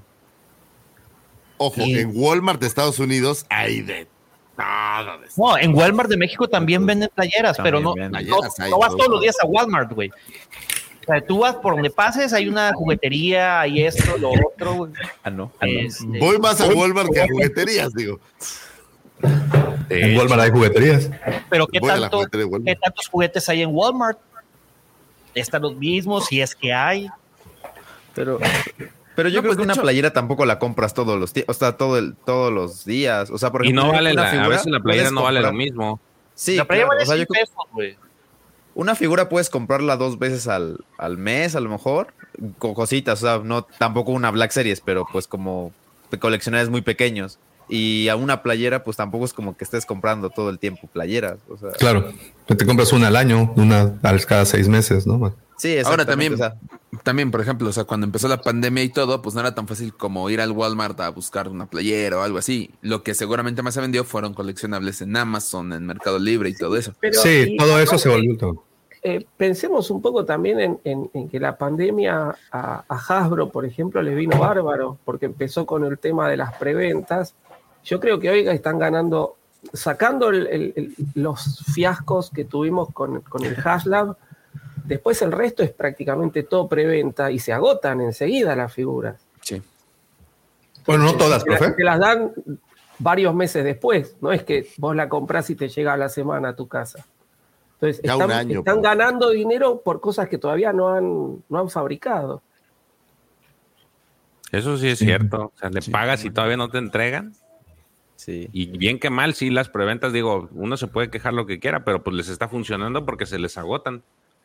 Exacto. De hecho, mucha gente se está quejando ahorita, está retomando lo de las cajas, de que va, va a tener un mal control de calidad y que no vas a poder elegir entre figura y figura, pero pues siendo sinceros, o sea, ahorita todo lo compramos por Amazon, o sea, y te tienes que esperar hasta que te llegue para ver si para ver si está bien o mal, o sea, tampoco es como que haya tanto problema. Ahorita ya no hay como certeza, ¿no? Walmart y puedes, pu- puedes elegir entre una y otra como antes, ¿no?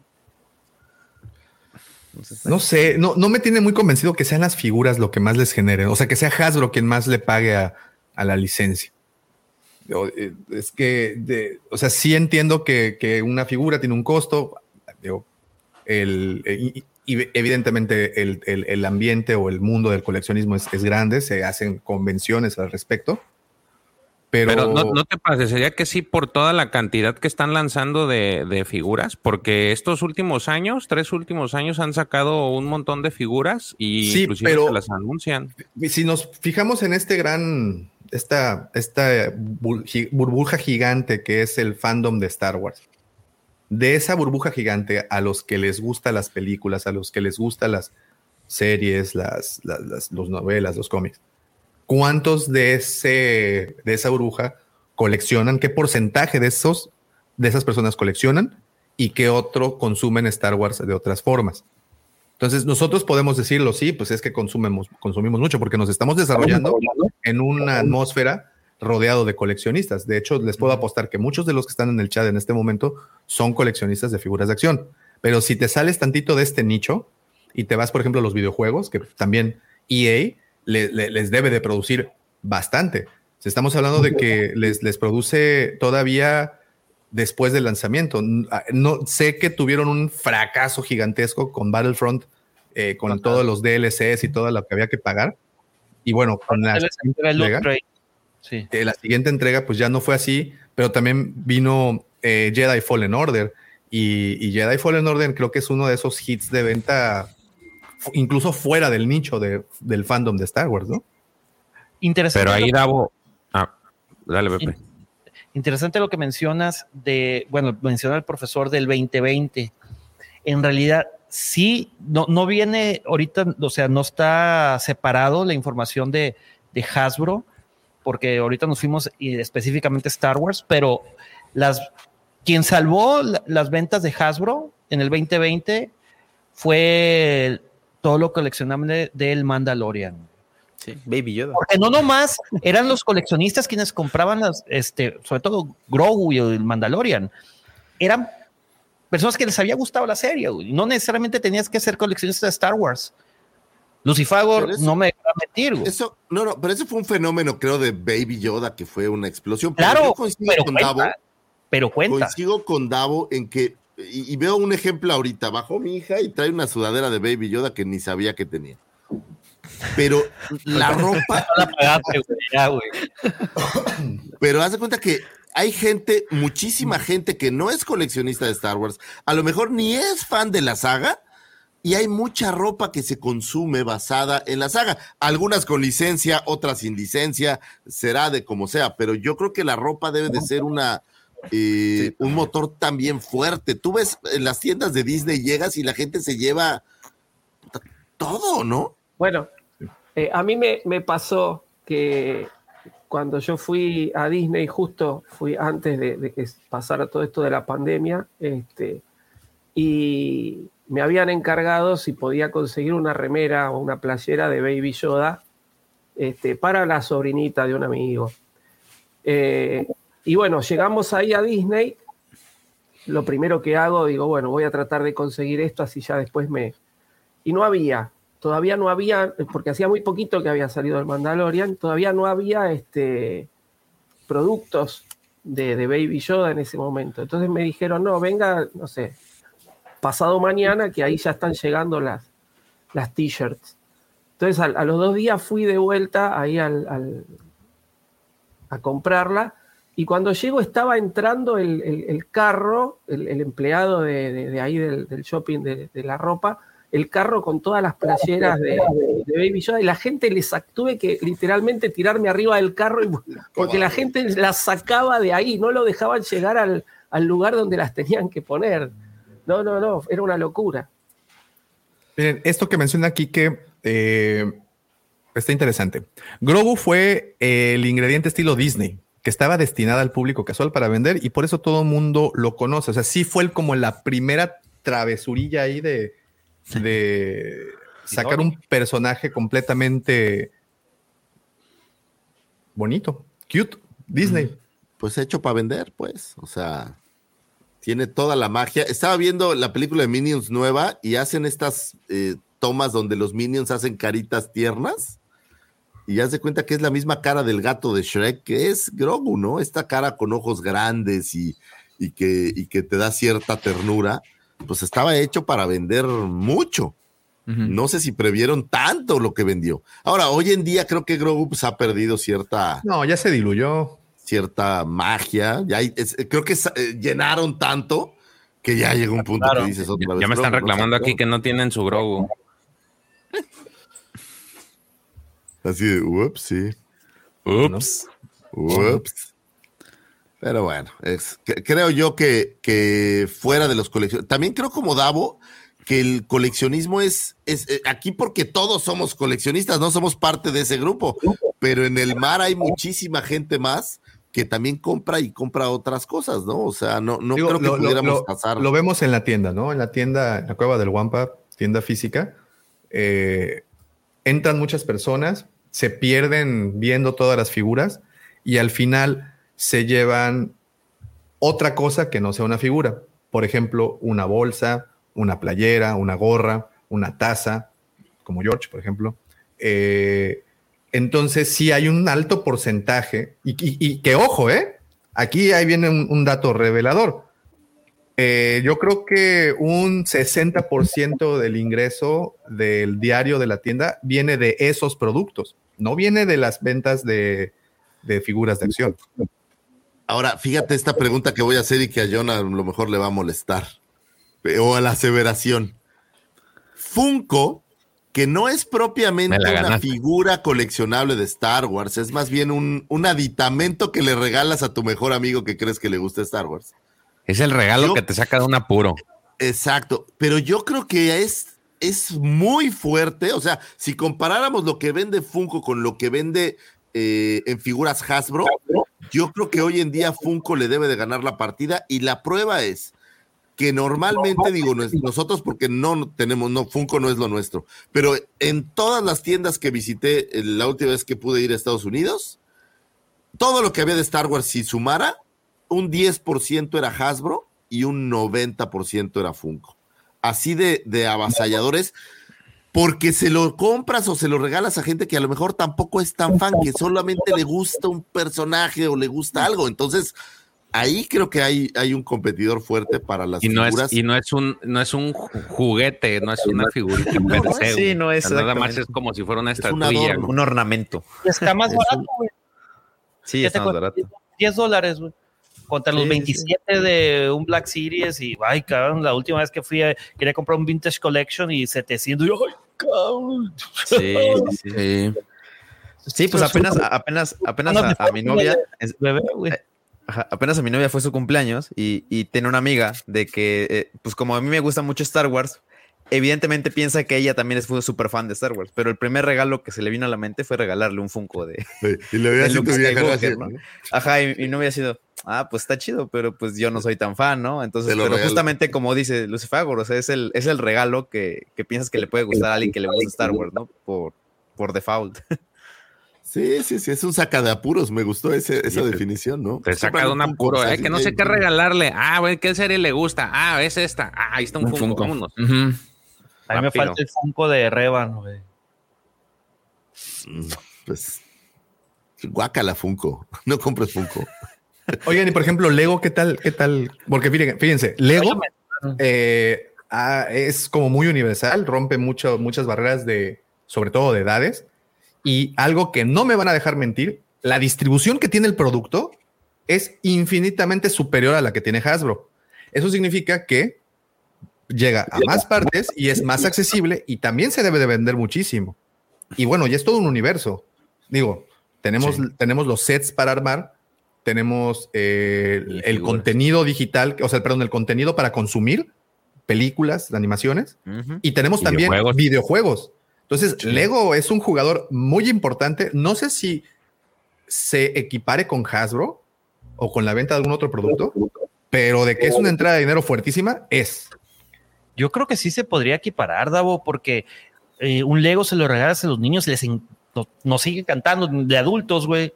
Y para los niños, o sea, aparte, eso sí lo sabes porque lo sabes, güey. Y ahí para todas las edades puedes encontrarte un X-Wing de, ¿qué te gusta? 80 dólares y está el X-Wing de 300 dólares. De hecho, hace como tres meses vi una nota en la que decían que Lego era un excelente producto para invertir.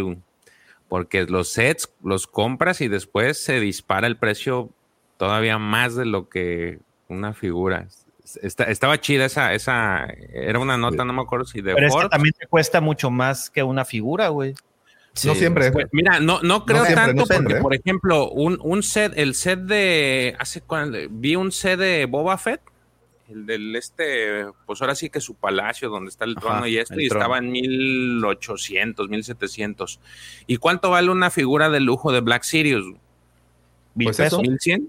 1200. 1200, o sea, no está, realmente no está tan caro porque te estás llevando todo un set contra una figura. Nomás que, pues, si no, el- ahí el tema también el espacio, porque pues, obviamente lo tienes que sacarlo para poderlo exponer y que se vea bonito, porque pues en caja y sí está medio complicado el asunto. Ahora, Lego tiene una ventaja sobre Hasbro y esto es, al menos en mi casa sucede, no sé si en otros lados, a lo mejor tú, George, que tienes niños pequeños también. Da más tiempo de duración de juego armar un Lego Ah, que sí, lo que se entretienen jugando con una figura de cualquier universo que me digas. O sea, No, y, y sí, está padrísimo Vegeta. Y el, al menos el Lego los entretiene mucho más tiempo. Sí, Entonces- y que es integral, ¿no? O sea, que no solo el niño, sino también ahí estás tú.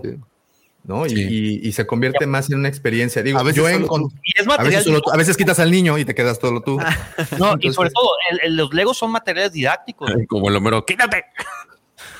Sí, sí, sí, son, son eh, materiales didácticos y lúdicos. O sea, aprende, eh, tienen, tienen un propósito muy interesante.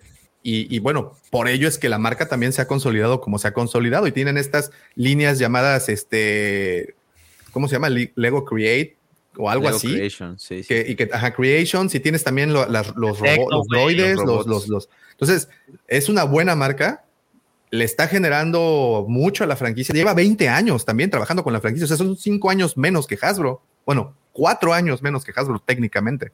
O sea, también es una de- marca que ha ido con Lucasfilm ahí pegadito, ¿no? Y, ¿sabes lo que más me gusta del Lego? Se te llega a perder una pieza que siempre sucede, güey. Y vienen seriadas, oye, se me perdió tal, tal pieza y te la reponen. Está bien, el, el servicio de atención del cliente. Sí, no, no, no, es bárbaro, te repito, lo que es cuestión de distribuir, la marca es muy buena marca. De distribución, atención al cliente, producto, calidad de producto, presentación, es 10, 10, 10, 10, 10, 10. Menos precio. Ahí están caros. Pero de- valen la pena, vale la pena pagar los Sí, sí, sí. 1200, los 3000 pesos que te piden por un set grande, porque como dice Lucy Fagor, el tiempo de vida del juguete es mucho más amplio que el de una figura o el de cualquier otra, otra situación. Oigan, y en todo este escalafón de cosas que le dan de ganar a, Has- a Lucasfilm, ¿en dónde ven a las publicaciones impresas? ¿Hasta el fondo? Los cómics. Libros, cómics. No, no, no, debe de tener también un, digo, a lo mejor no es igual. Eh, Digo, la- el problema que tienen los libros y los cómics pues, es la piratería, digo, digámoslo como es, es todas estas plataformas donde se bajan de manera no convencional, digamos. Entonces, eso le resta utilidades. O sea, los libros se distribuyen entre fans como... Y no estoy criticando a nadie, ¿eh? es, es, es, es así. Pero, pero yo creo que ahí le pierden mucho eh, en, en todo esto que se distribuye que la gente ya no compra, ¿no? Creo que ese es un Claro. tema. Mira, George. Pues, Sí, ¿no? Y, es que sumado, creo que aparte también hasta los libros ahorita ya se volvieron hasta un, un, un factor coleccionable, o sea, porque es como los discos, ¿no? Que en su momento, este, pues los compraban para escucharlos y ahorita ya no necesitas comprarlo, simplemente lo compras como un accesorio para que lo tengas ahí adornando tu, tu estante, ¿no? Y pues, todo lo escuches en Spotify. Creo que lo mismo pasa con los libros, inclusive a veces lo tienen ya como digital y pues prefieren tener nada más el artículo o el libro ahí. Físico. Ajá, para, sí, para adornarlo. Digo, no es el caso de todos. Sí conozco mucha gente que, que lo, sí prefieren mil veces leerlo. y Oigan, tenerlo físico para leerlo. Y algo que hemos dejado fuera por completo y que creo que también lo debemos de considerar son las entradas a Galaxy's Edge. Parque de diversión. También es y de Star Wars. que se también te vende adentro. Pero es que también es un, es lo que te decía la vez pasada, lo que te decía ahorita con lo de Disney Plus, güey. Es un porcentaje que se tiene que diluir porque Galaxy's Edge va incluido dentro de tu pase y es solamente. Sí, sí, sí, pero, pero eh, genera. O sea, Claro. Te motiva a ir. Yo quiero ir a, a los estudios yo de también, Disney por solo por, por Galaxy's Edge y tal vez por, por, por Toy Story, pero, pero mi, mi, mi principal motivo sería ir a conocer Galaxy's Edge. Eso ya conlleva que pues es un gasto que haces para conocer esto. Y Por eso Disney está dentro de esa de eso que pusiste, ¿no? Exacto, exacto. Y, y- y como dice Lucifer, lo que se vende, la memorabilidad que se vende adentro. Sí, ¿no? es, es, es fuerte, aunque yo no creo que tanto como alguno de los otros eh, cuestiones que hemos platicado, ¿no? El tema, justo como dice Pepe, pues hay que partirlo. Y, Hay que y partir el nosotros.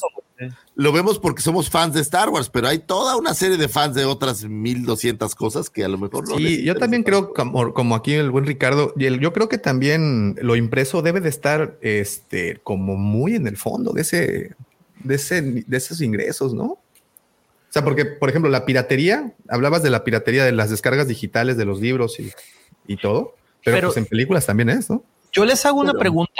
Ahí va. ¿Tú crees que nos tienen considerado eso? Claro, güey, debe de estar, es, una, es un riesgo calculado, como le llaman en los negocios, güey. ¿Por qué? Porque saben que se van a piratear. Y más ahorita que, como ya se vende digitalmente, va, van a un ucraniano va a encontrar la forma de craquear la, el- la llave que trae. O sea, el- sí, el- claro, o sea, es como Sony, Sony produciendo discos de música, pero también Sony produciendo discos vírgenes para que grabes. O sea, sí, sí, esa es, es como la analogía perfecta. güey. O sea, Es, es así. Sí, hay empresas. Es ok, me, lo- me, me pongo a tu nivel, Pepe. Es como las compañías que venden porno y ex video, güey. Al final son los mismos dueños. Les voy a enseñar algo, les voy a enseñar algo. No, no quiero ver porno. No queremos ver el cuarto rojo, no, el güey, cuarto no, rojo, güey, no, no, güey, por por favor, favor. no, Pepe. Vel, tenías que presumir que eres adicto a. Ay, soy Pepe. Es afiliado. Y, Oye, al- ¿por qué no me adicto a la paja galáctica. ¿Y por qué no preguntan lo siguiente? Capaz de que soy estrella, güey. Sabemos que no, tranquilo. Sabemos que no. Oh, un cemental, a verga, pura sangre. Sí, Ay, por favor. sí, sí, sí. Once you go José Mendoza, you never go back, güey. Dime de qué presumes, te diré de qué careces. Hablando de hechos, así como estamos hablando de hechos, de números, estas son cosas fehacientes, güey, que, que pueden, son medibles, güey. Ahora, Sí, si quitáramos estas grandes industrias, ya vemos de videojuegos, juguetes, novelas, ¿cuál creen ustedes que sea lo más eh, lo, más ven- lo más vendible o, o qué otro producto? Pepe de Marín, productos? ¿cómo se llama? ¿Eres del clan Marín? No, ¿cómo se llama? Jordi. Ron Jeremy Pepe Mendoza. ¿Cuál cree que es el producto más vendido después de que quitáramos estos productos que son eh, tan fuertes? ¿El producto más vendido de Star Wars? No, no, o sea, si quitas estos productos de los que hemos hablado, que son los más fuertes, evidentemente, ¿qué otro tipo de merchandising creen que sea lo más vendido? Aquí va a sonarle las orejas a George, las tazas de café. Sí, tazas. Sí, vasos, tazas, chunches. Ah, no, ese no ese es de Raiders. Oye, sí, claro, de Star Wars. Lucifer, estrella de en tu, en tu, tu, tu, tu, tu té, tu té de, de manzanilla te lo tomas en ¿Qué, güey? Es, es un whisky en la estrella de la muerte, mira. Whis- Whisky, whisky virgen. Oye, ¿y la música? ¿Dónde la estás dejando, güey? ¿Los soundtracks? La- ¿Los soundtracks? Porque también dejan. Sí, No, pero nah, sí, no. Ay, sí, no. Nah. Eh, Sí, sí, esas sí están así como fuera Pero es que- de esta conversación. Es que de- no, pero es que de todo, fíjate las reproducciones que tienen los, son, eh, los soundtracks de Star Wars en Spotify. Es más, si me das chance, déjame compartirla. Porque también les toca, güey, regalías. ¿Puedo compartir? La- Pero para- estoy no, seguro que no tocan a Maluma Baby tanto como Star Wars. te sorprenderías. Mira, ahí va. Obviamente el podcast. O sea, ¿me estás diciendo que Maluma Baby es menos popular que Star Wars? ¿Cómo crees? Ojalá. Ojalá, exacto. Ojalá fuéramos más populares. Ok. eh, La, la lista de reproducción de Spotify tiene 447 mil likes. Espérame, vamos a algo más por ejemplo, eh, Busca Maluma, soy, soy curioso, busca la lista de reproducción de Maluma a ver cuántos trae. 7 millones reproducidas el, tit- el main title de A New Por eso, bu- busca Felices los Cuatro. 23 millones la de Cantina Band, güey. A ver. Busca Bad Bunny, güey, para que veas Voy a- que son Ah, reproducciones. Busca la Rosalía, güey, por A favor. ver. No, la No, Ma- Maluma ya pasó de moda, Pepe. Un millón, Mira, Un un millón millón, de millones de millones de trillones, ah, un millón y medio de likes. O sea, ya, ya ahí ya simplemente desbancó. Pero la no, vamos por. Es que tiene que ser acá, güey. Para en algún dis- disco. Ay, güey. Y sí, así es como. Ay, así es como de nueva cuenta, hablando de Star Wars. No se te Es lamentable, Así es como se le da un periodicazo al. es lamentable, eso no cabe duda, es lamentable. Bueno, entonces tazas, ¿verdad? Tazas. Sí, porque pues no. Ya mejor Pero cierra eso. 23 millones es un chingo, güey. Sí, ya, déjate de poner en vergüenza. Sí, güey. De- o sea, déjate echamos la mano, ¿no? Por favor. No, yo no. Mira, sí, esto. Puros bots. Estoy de acuerdo. Eh, No creo. Es tan horrible que ni siquiera merece bots, güey. Sí, no, güey, no, no no, creo no, que no. mod- Yo tampoco Yo creo creo. que Maluma sí está así como. Bueno, ya, en fin. De, mira, hasta se me nubló la cámara porque no manches. Ya, di- ya la cámara dijo, ya, güey, ya, párenle con su pinche Maluma. Ok, pues quedamos de acuerdo de que es un negociazo. Sí. Quedamos de acuerdo de que cualquier cosa brandeada con Star Wars, pues será digna de comercializar y comercializarse bien.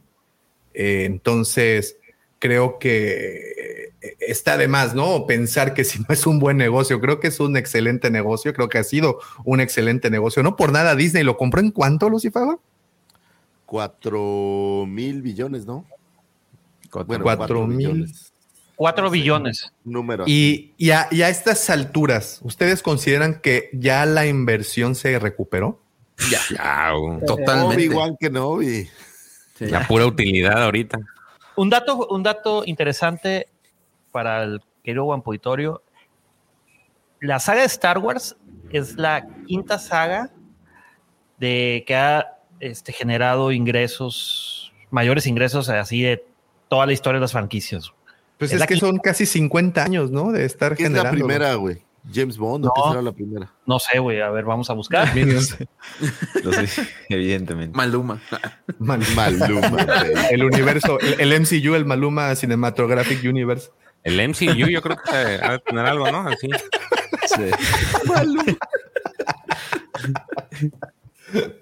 Ah, qué mal. No, no, no es que No, porque lo mencionan como sagas. Pues, ¿qué otras sagas tienen tanto? Digo, salvo si juntas todo el MCU, pues, ¿qué? Pues Marvel. Sí, ¿El es Señor de los Anillos? Disney, ajá, pues Disney. Pero el. Señor de los Anillos, por ejemplo, no tiene tanta, tantos productos comercializables. O sea, sí hay como, como coleccionables, pero hasta son como medio underground, ¿no? Las, hay, las marcas que trabajan son Es así que los como hacen no tan en Nueva Zelanda, güey. Pues, ¿quién chingas hubiera ya a comprarlo? Por ejemplo, una, una, una Oye, franquicia que se llegó a comercializar en el chat hay un neozelandés, ¿eh, cabrón? Respeto. ¿Dónde? ¿En dónde? En el chat. Ah, perdón. ¿En serio? No, no, No. Nueva Zelanda está fregoncísimo, nomás que de aquí está lejísimos, güey. Entonces, el estudio Guetta este de, de Peter Jackson fabrican en Nueva Zelanda. Ah, aparte es de Peter Jackson, el estudio. Bueno, no sé si es de él el estudio Ah, completo, bueno, pero según yo ahí- sí ahí les va. Ahí les va. Eh, Harry Potter.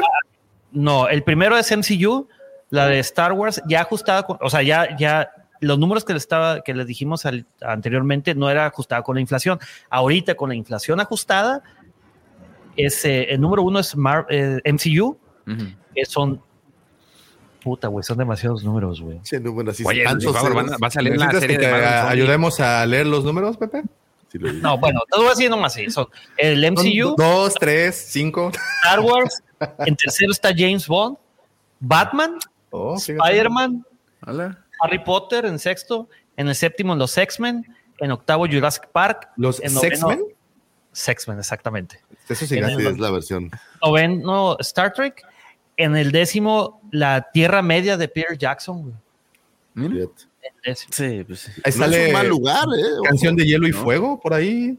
Ay, ¿verdad? Dabomático. De Pues hecho, me sorprende que Game of Thrones no esté dentro del top 10. Pues sí, pues es una serie que se hizo a través de una plataforma importante como, como HBO. Se Es vendieron saga, muchos libros, No se vendieron cosas. Sí, sí, Pero, sí, no. pero no tiene, o sea, no tiene tanto mercancía como las No, otras sagas. Pero, pero ¿qué es lo que estás poniendo? ¿Las sagas como tal? Franquicias. Ah, porque habías dicho sagas, güey. La saga Sí, me está medio...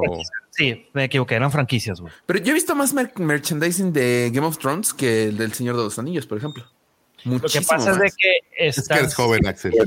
estás Sí. incluyendo las seis películas, todo lo que, los ingresos que obtuvo, Ah, sí. Y que sigue teniendo, Oye, ¿no? Me y- imagino. Y, te diste cuenta que ni siquiera figuró el DC No, Universe. Nah, No, güey, no. Está como Batman. Batman sí, Batman sí, Batman. Ah, bueno, sí es cierto, Batman. Batman. Y está Spider-Man, güey. Spider-Man solo, güey, Solo. está en quinto No, lugar. pues es que es- Spider-Man Es es, que Spider-Man es el- como carreta. Como yo diría que es el Me sorprende, me sorprende James Bond que esté No, ¿cómo eh, ahí entre los estos, entre, entre tanto héroe. Es que hay 25 muchísimas películas. Ah, no, no, no, no, no, me- me- me- me- eso sí, sí, sí, pero que esté ahí entre tanto héroe, pues está bastante bien, ¿no? Eso significa que es una, es una buena franquicia, consum pues y qué bueno que se consuma. ¿No? Sí. Y si nos vamos a específico a películas, entre ellas está Rápido y Furioso, güey. Y sí está, ahí ya entra eh, de DC, Extended Universe. ¿Rápido y Furioso? O rápido y fogoso. ¿Es de Rápido y DC, Furioso. Rápido y Furioso? No, güey. Y también entra DC, dije. Ah, a la lista, a la lista. Y si fuera solamente películas. Ahora ¿Pero sí. cuál es? ¿Batman o cuál? No, que. en- No, no, no. O sea, DC, o sea, todo lo que es de DC. Ah, ya entendí, solo las películas de DC. dije, güey. Pero el universo extendido, porque no nomás tiene las películas de, de- o sea, de live action, tiene las Sí, caricaturas, todas. las largometrajes, están muy buenos, güey. Sí, las Sí, que animadas lo de mejor son las caricaturas, de hecho. Sí, Sí, sin duda. Ahí sí. Sí, sí. Y Rápido y Furioso, pues cómo no, güey, tienen como 90 películas. No te metas con Rápido y Furioso porque el profe se va a enojar, güey. No, Y te va a dar otro bofetadón, no. te va a dar otro periodicazo. Ya tuviste uno Yo y quieres dije otro. al profesor échale. que también me gusta mucho la saga de Rápido y Furioso. güey. Son de esas series que te sientas y te desconectas del cerebro y no, así disfrutas. güey. Cierto. Muy bien.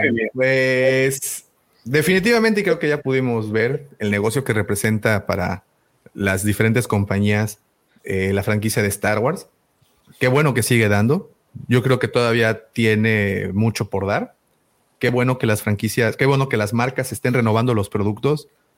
Mal que bien, Hasbro, Black Series, ahorita que han estado preguntando tanto por qué pensamos del cambio de los empaques, qué pensamos de esto, pues al final también hay que admitirlo, digo, nos guste o no, están constantemente renovándose y eso es algo importante. No, no, se están quedando estancados en un solo producto, sino al pasar del tiempo, al pasar de los años, pues se están adaptando a las diferentes necesidades y pues están tratando también de adaptar a los requerimientos de un coleccionista. Eh, eso pues obviamente es algo positivo y lo tienen que cuidar. Creo que es más que su obligación cuidarlo porque genera tremendamente dinero. Ya pudieron verlo con, como dice Pepe, con números gruesos eh, y sólidos, que, que, es, que es real. Y estamos con los juguetes, y estamos con la memorabilia, y estamos con las prendas, y estamos con todo. Entonces, si hacemos al final y englobamos lo que todo, todo esto, lo que, lo que EA, lo que Disney y lo que Hasbro produce y lo pones en esta especie de embudo, al final te va a dar una millonada. Lo que concluye es que sigue siendo un buen negocio y para nosotros los fans eso es importante porque eso hará que sigan interesados en continuar produciendo y el continuar uh -huh. sacando material, que al final eso es lo que pues como fan buscas, que continuemos teniendo contenido que pues ese es el, ese es como el, la columna vertebral de todo este gran negocio. Si ven que les funciona, si ven que se vende, si ven que lo consumen, si ven que les está generando esto, pues vamos a seguir teniendo Star Wars mucho tiempo. Y pues ojalá así sea haciendo, porque pues como fan eso es importante. The circle is now complete. When I left you, I was but the learner. Now I am the master.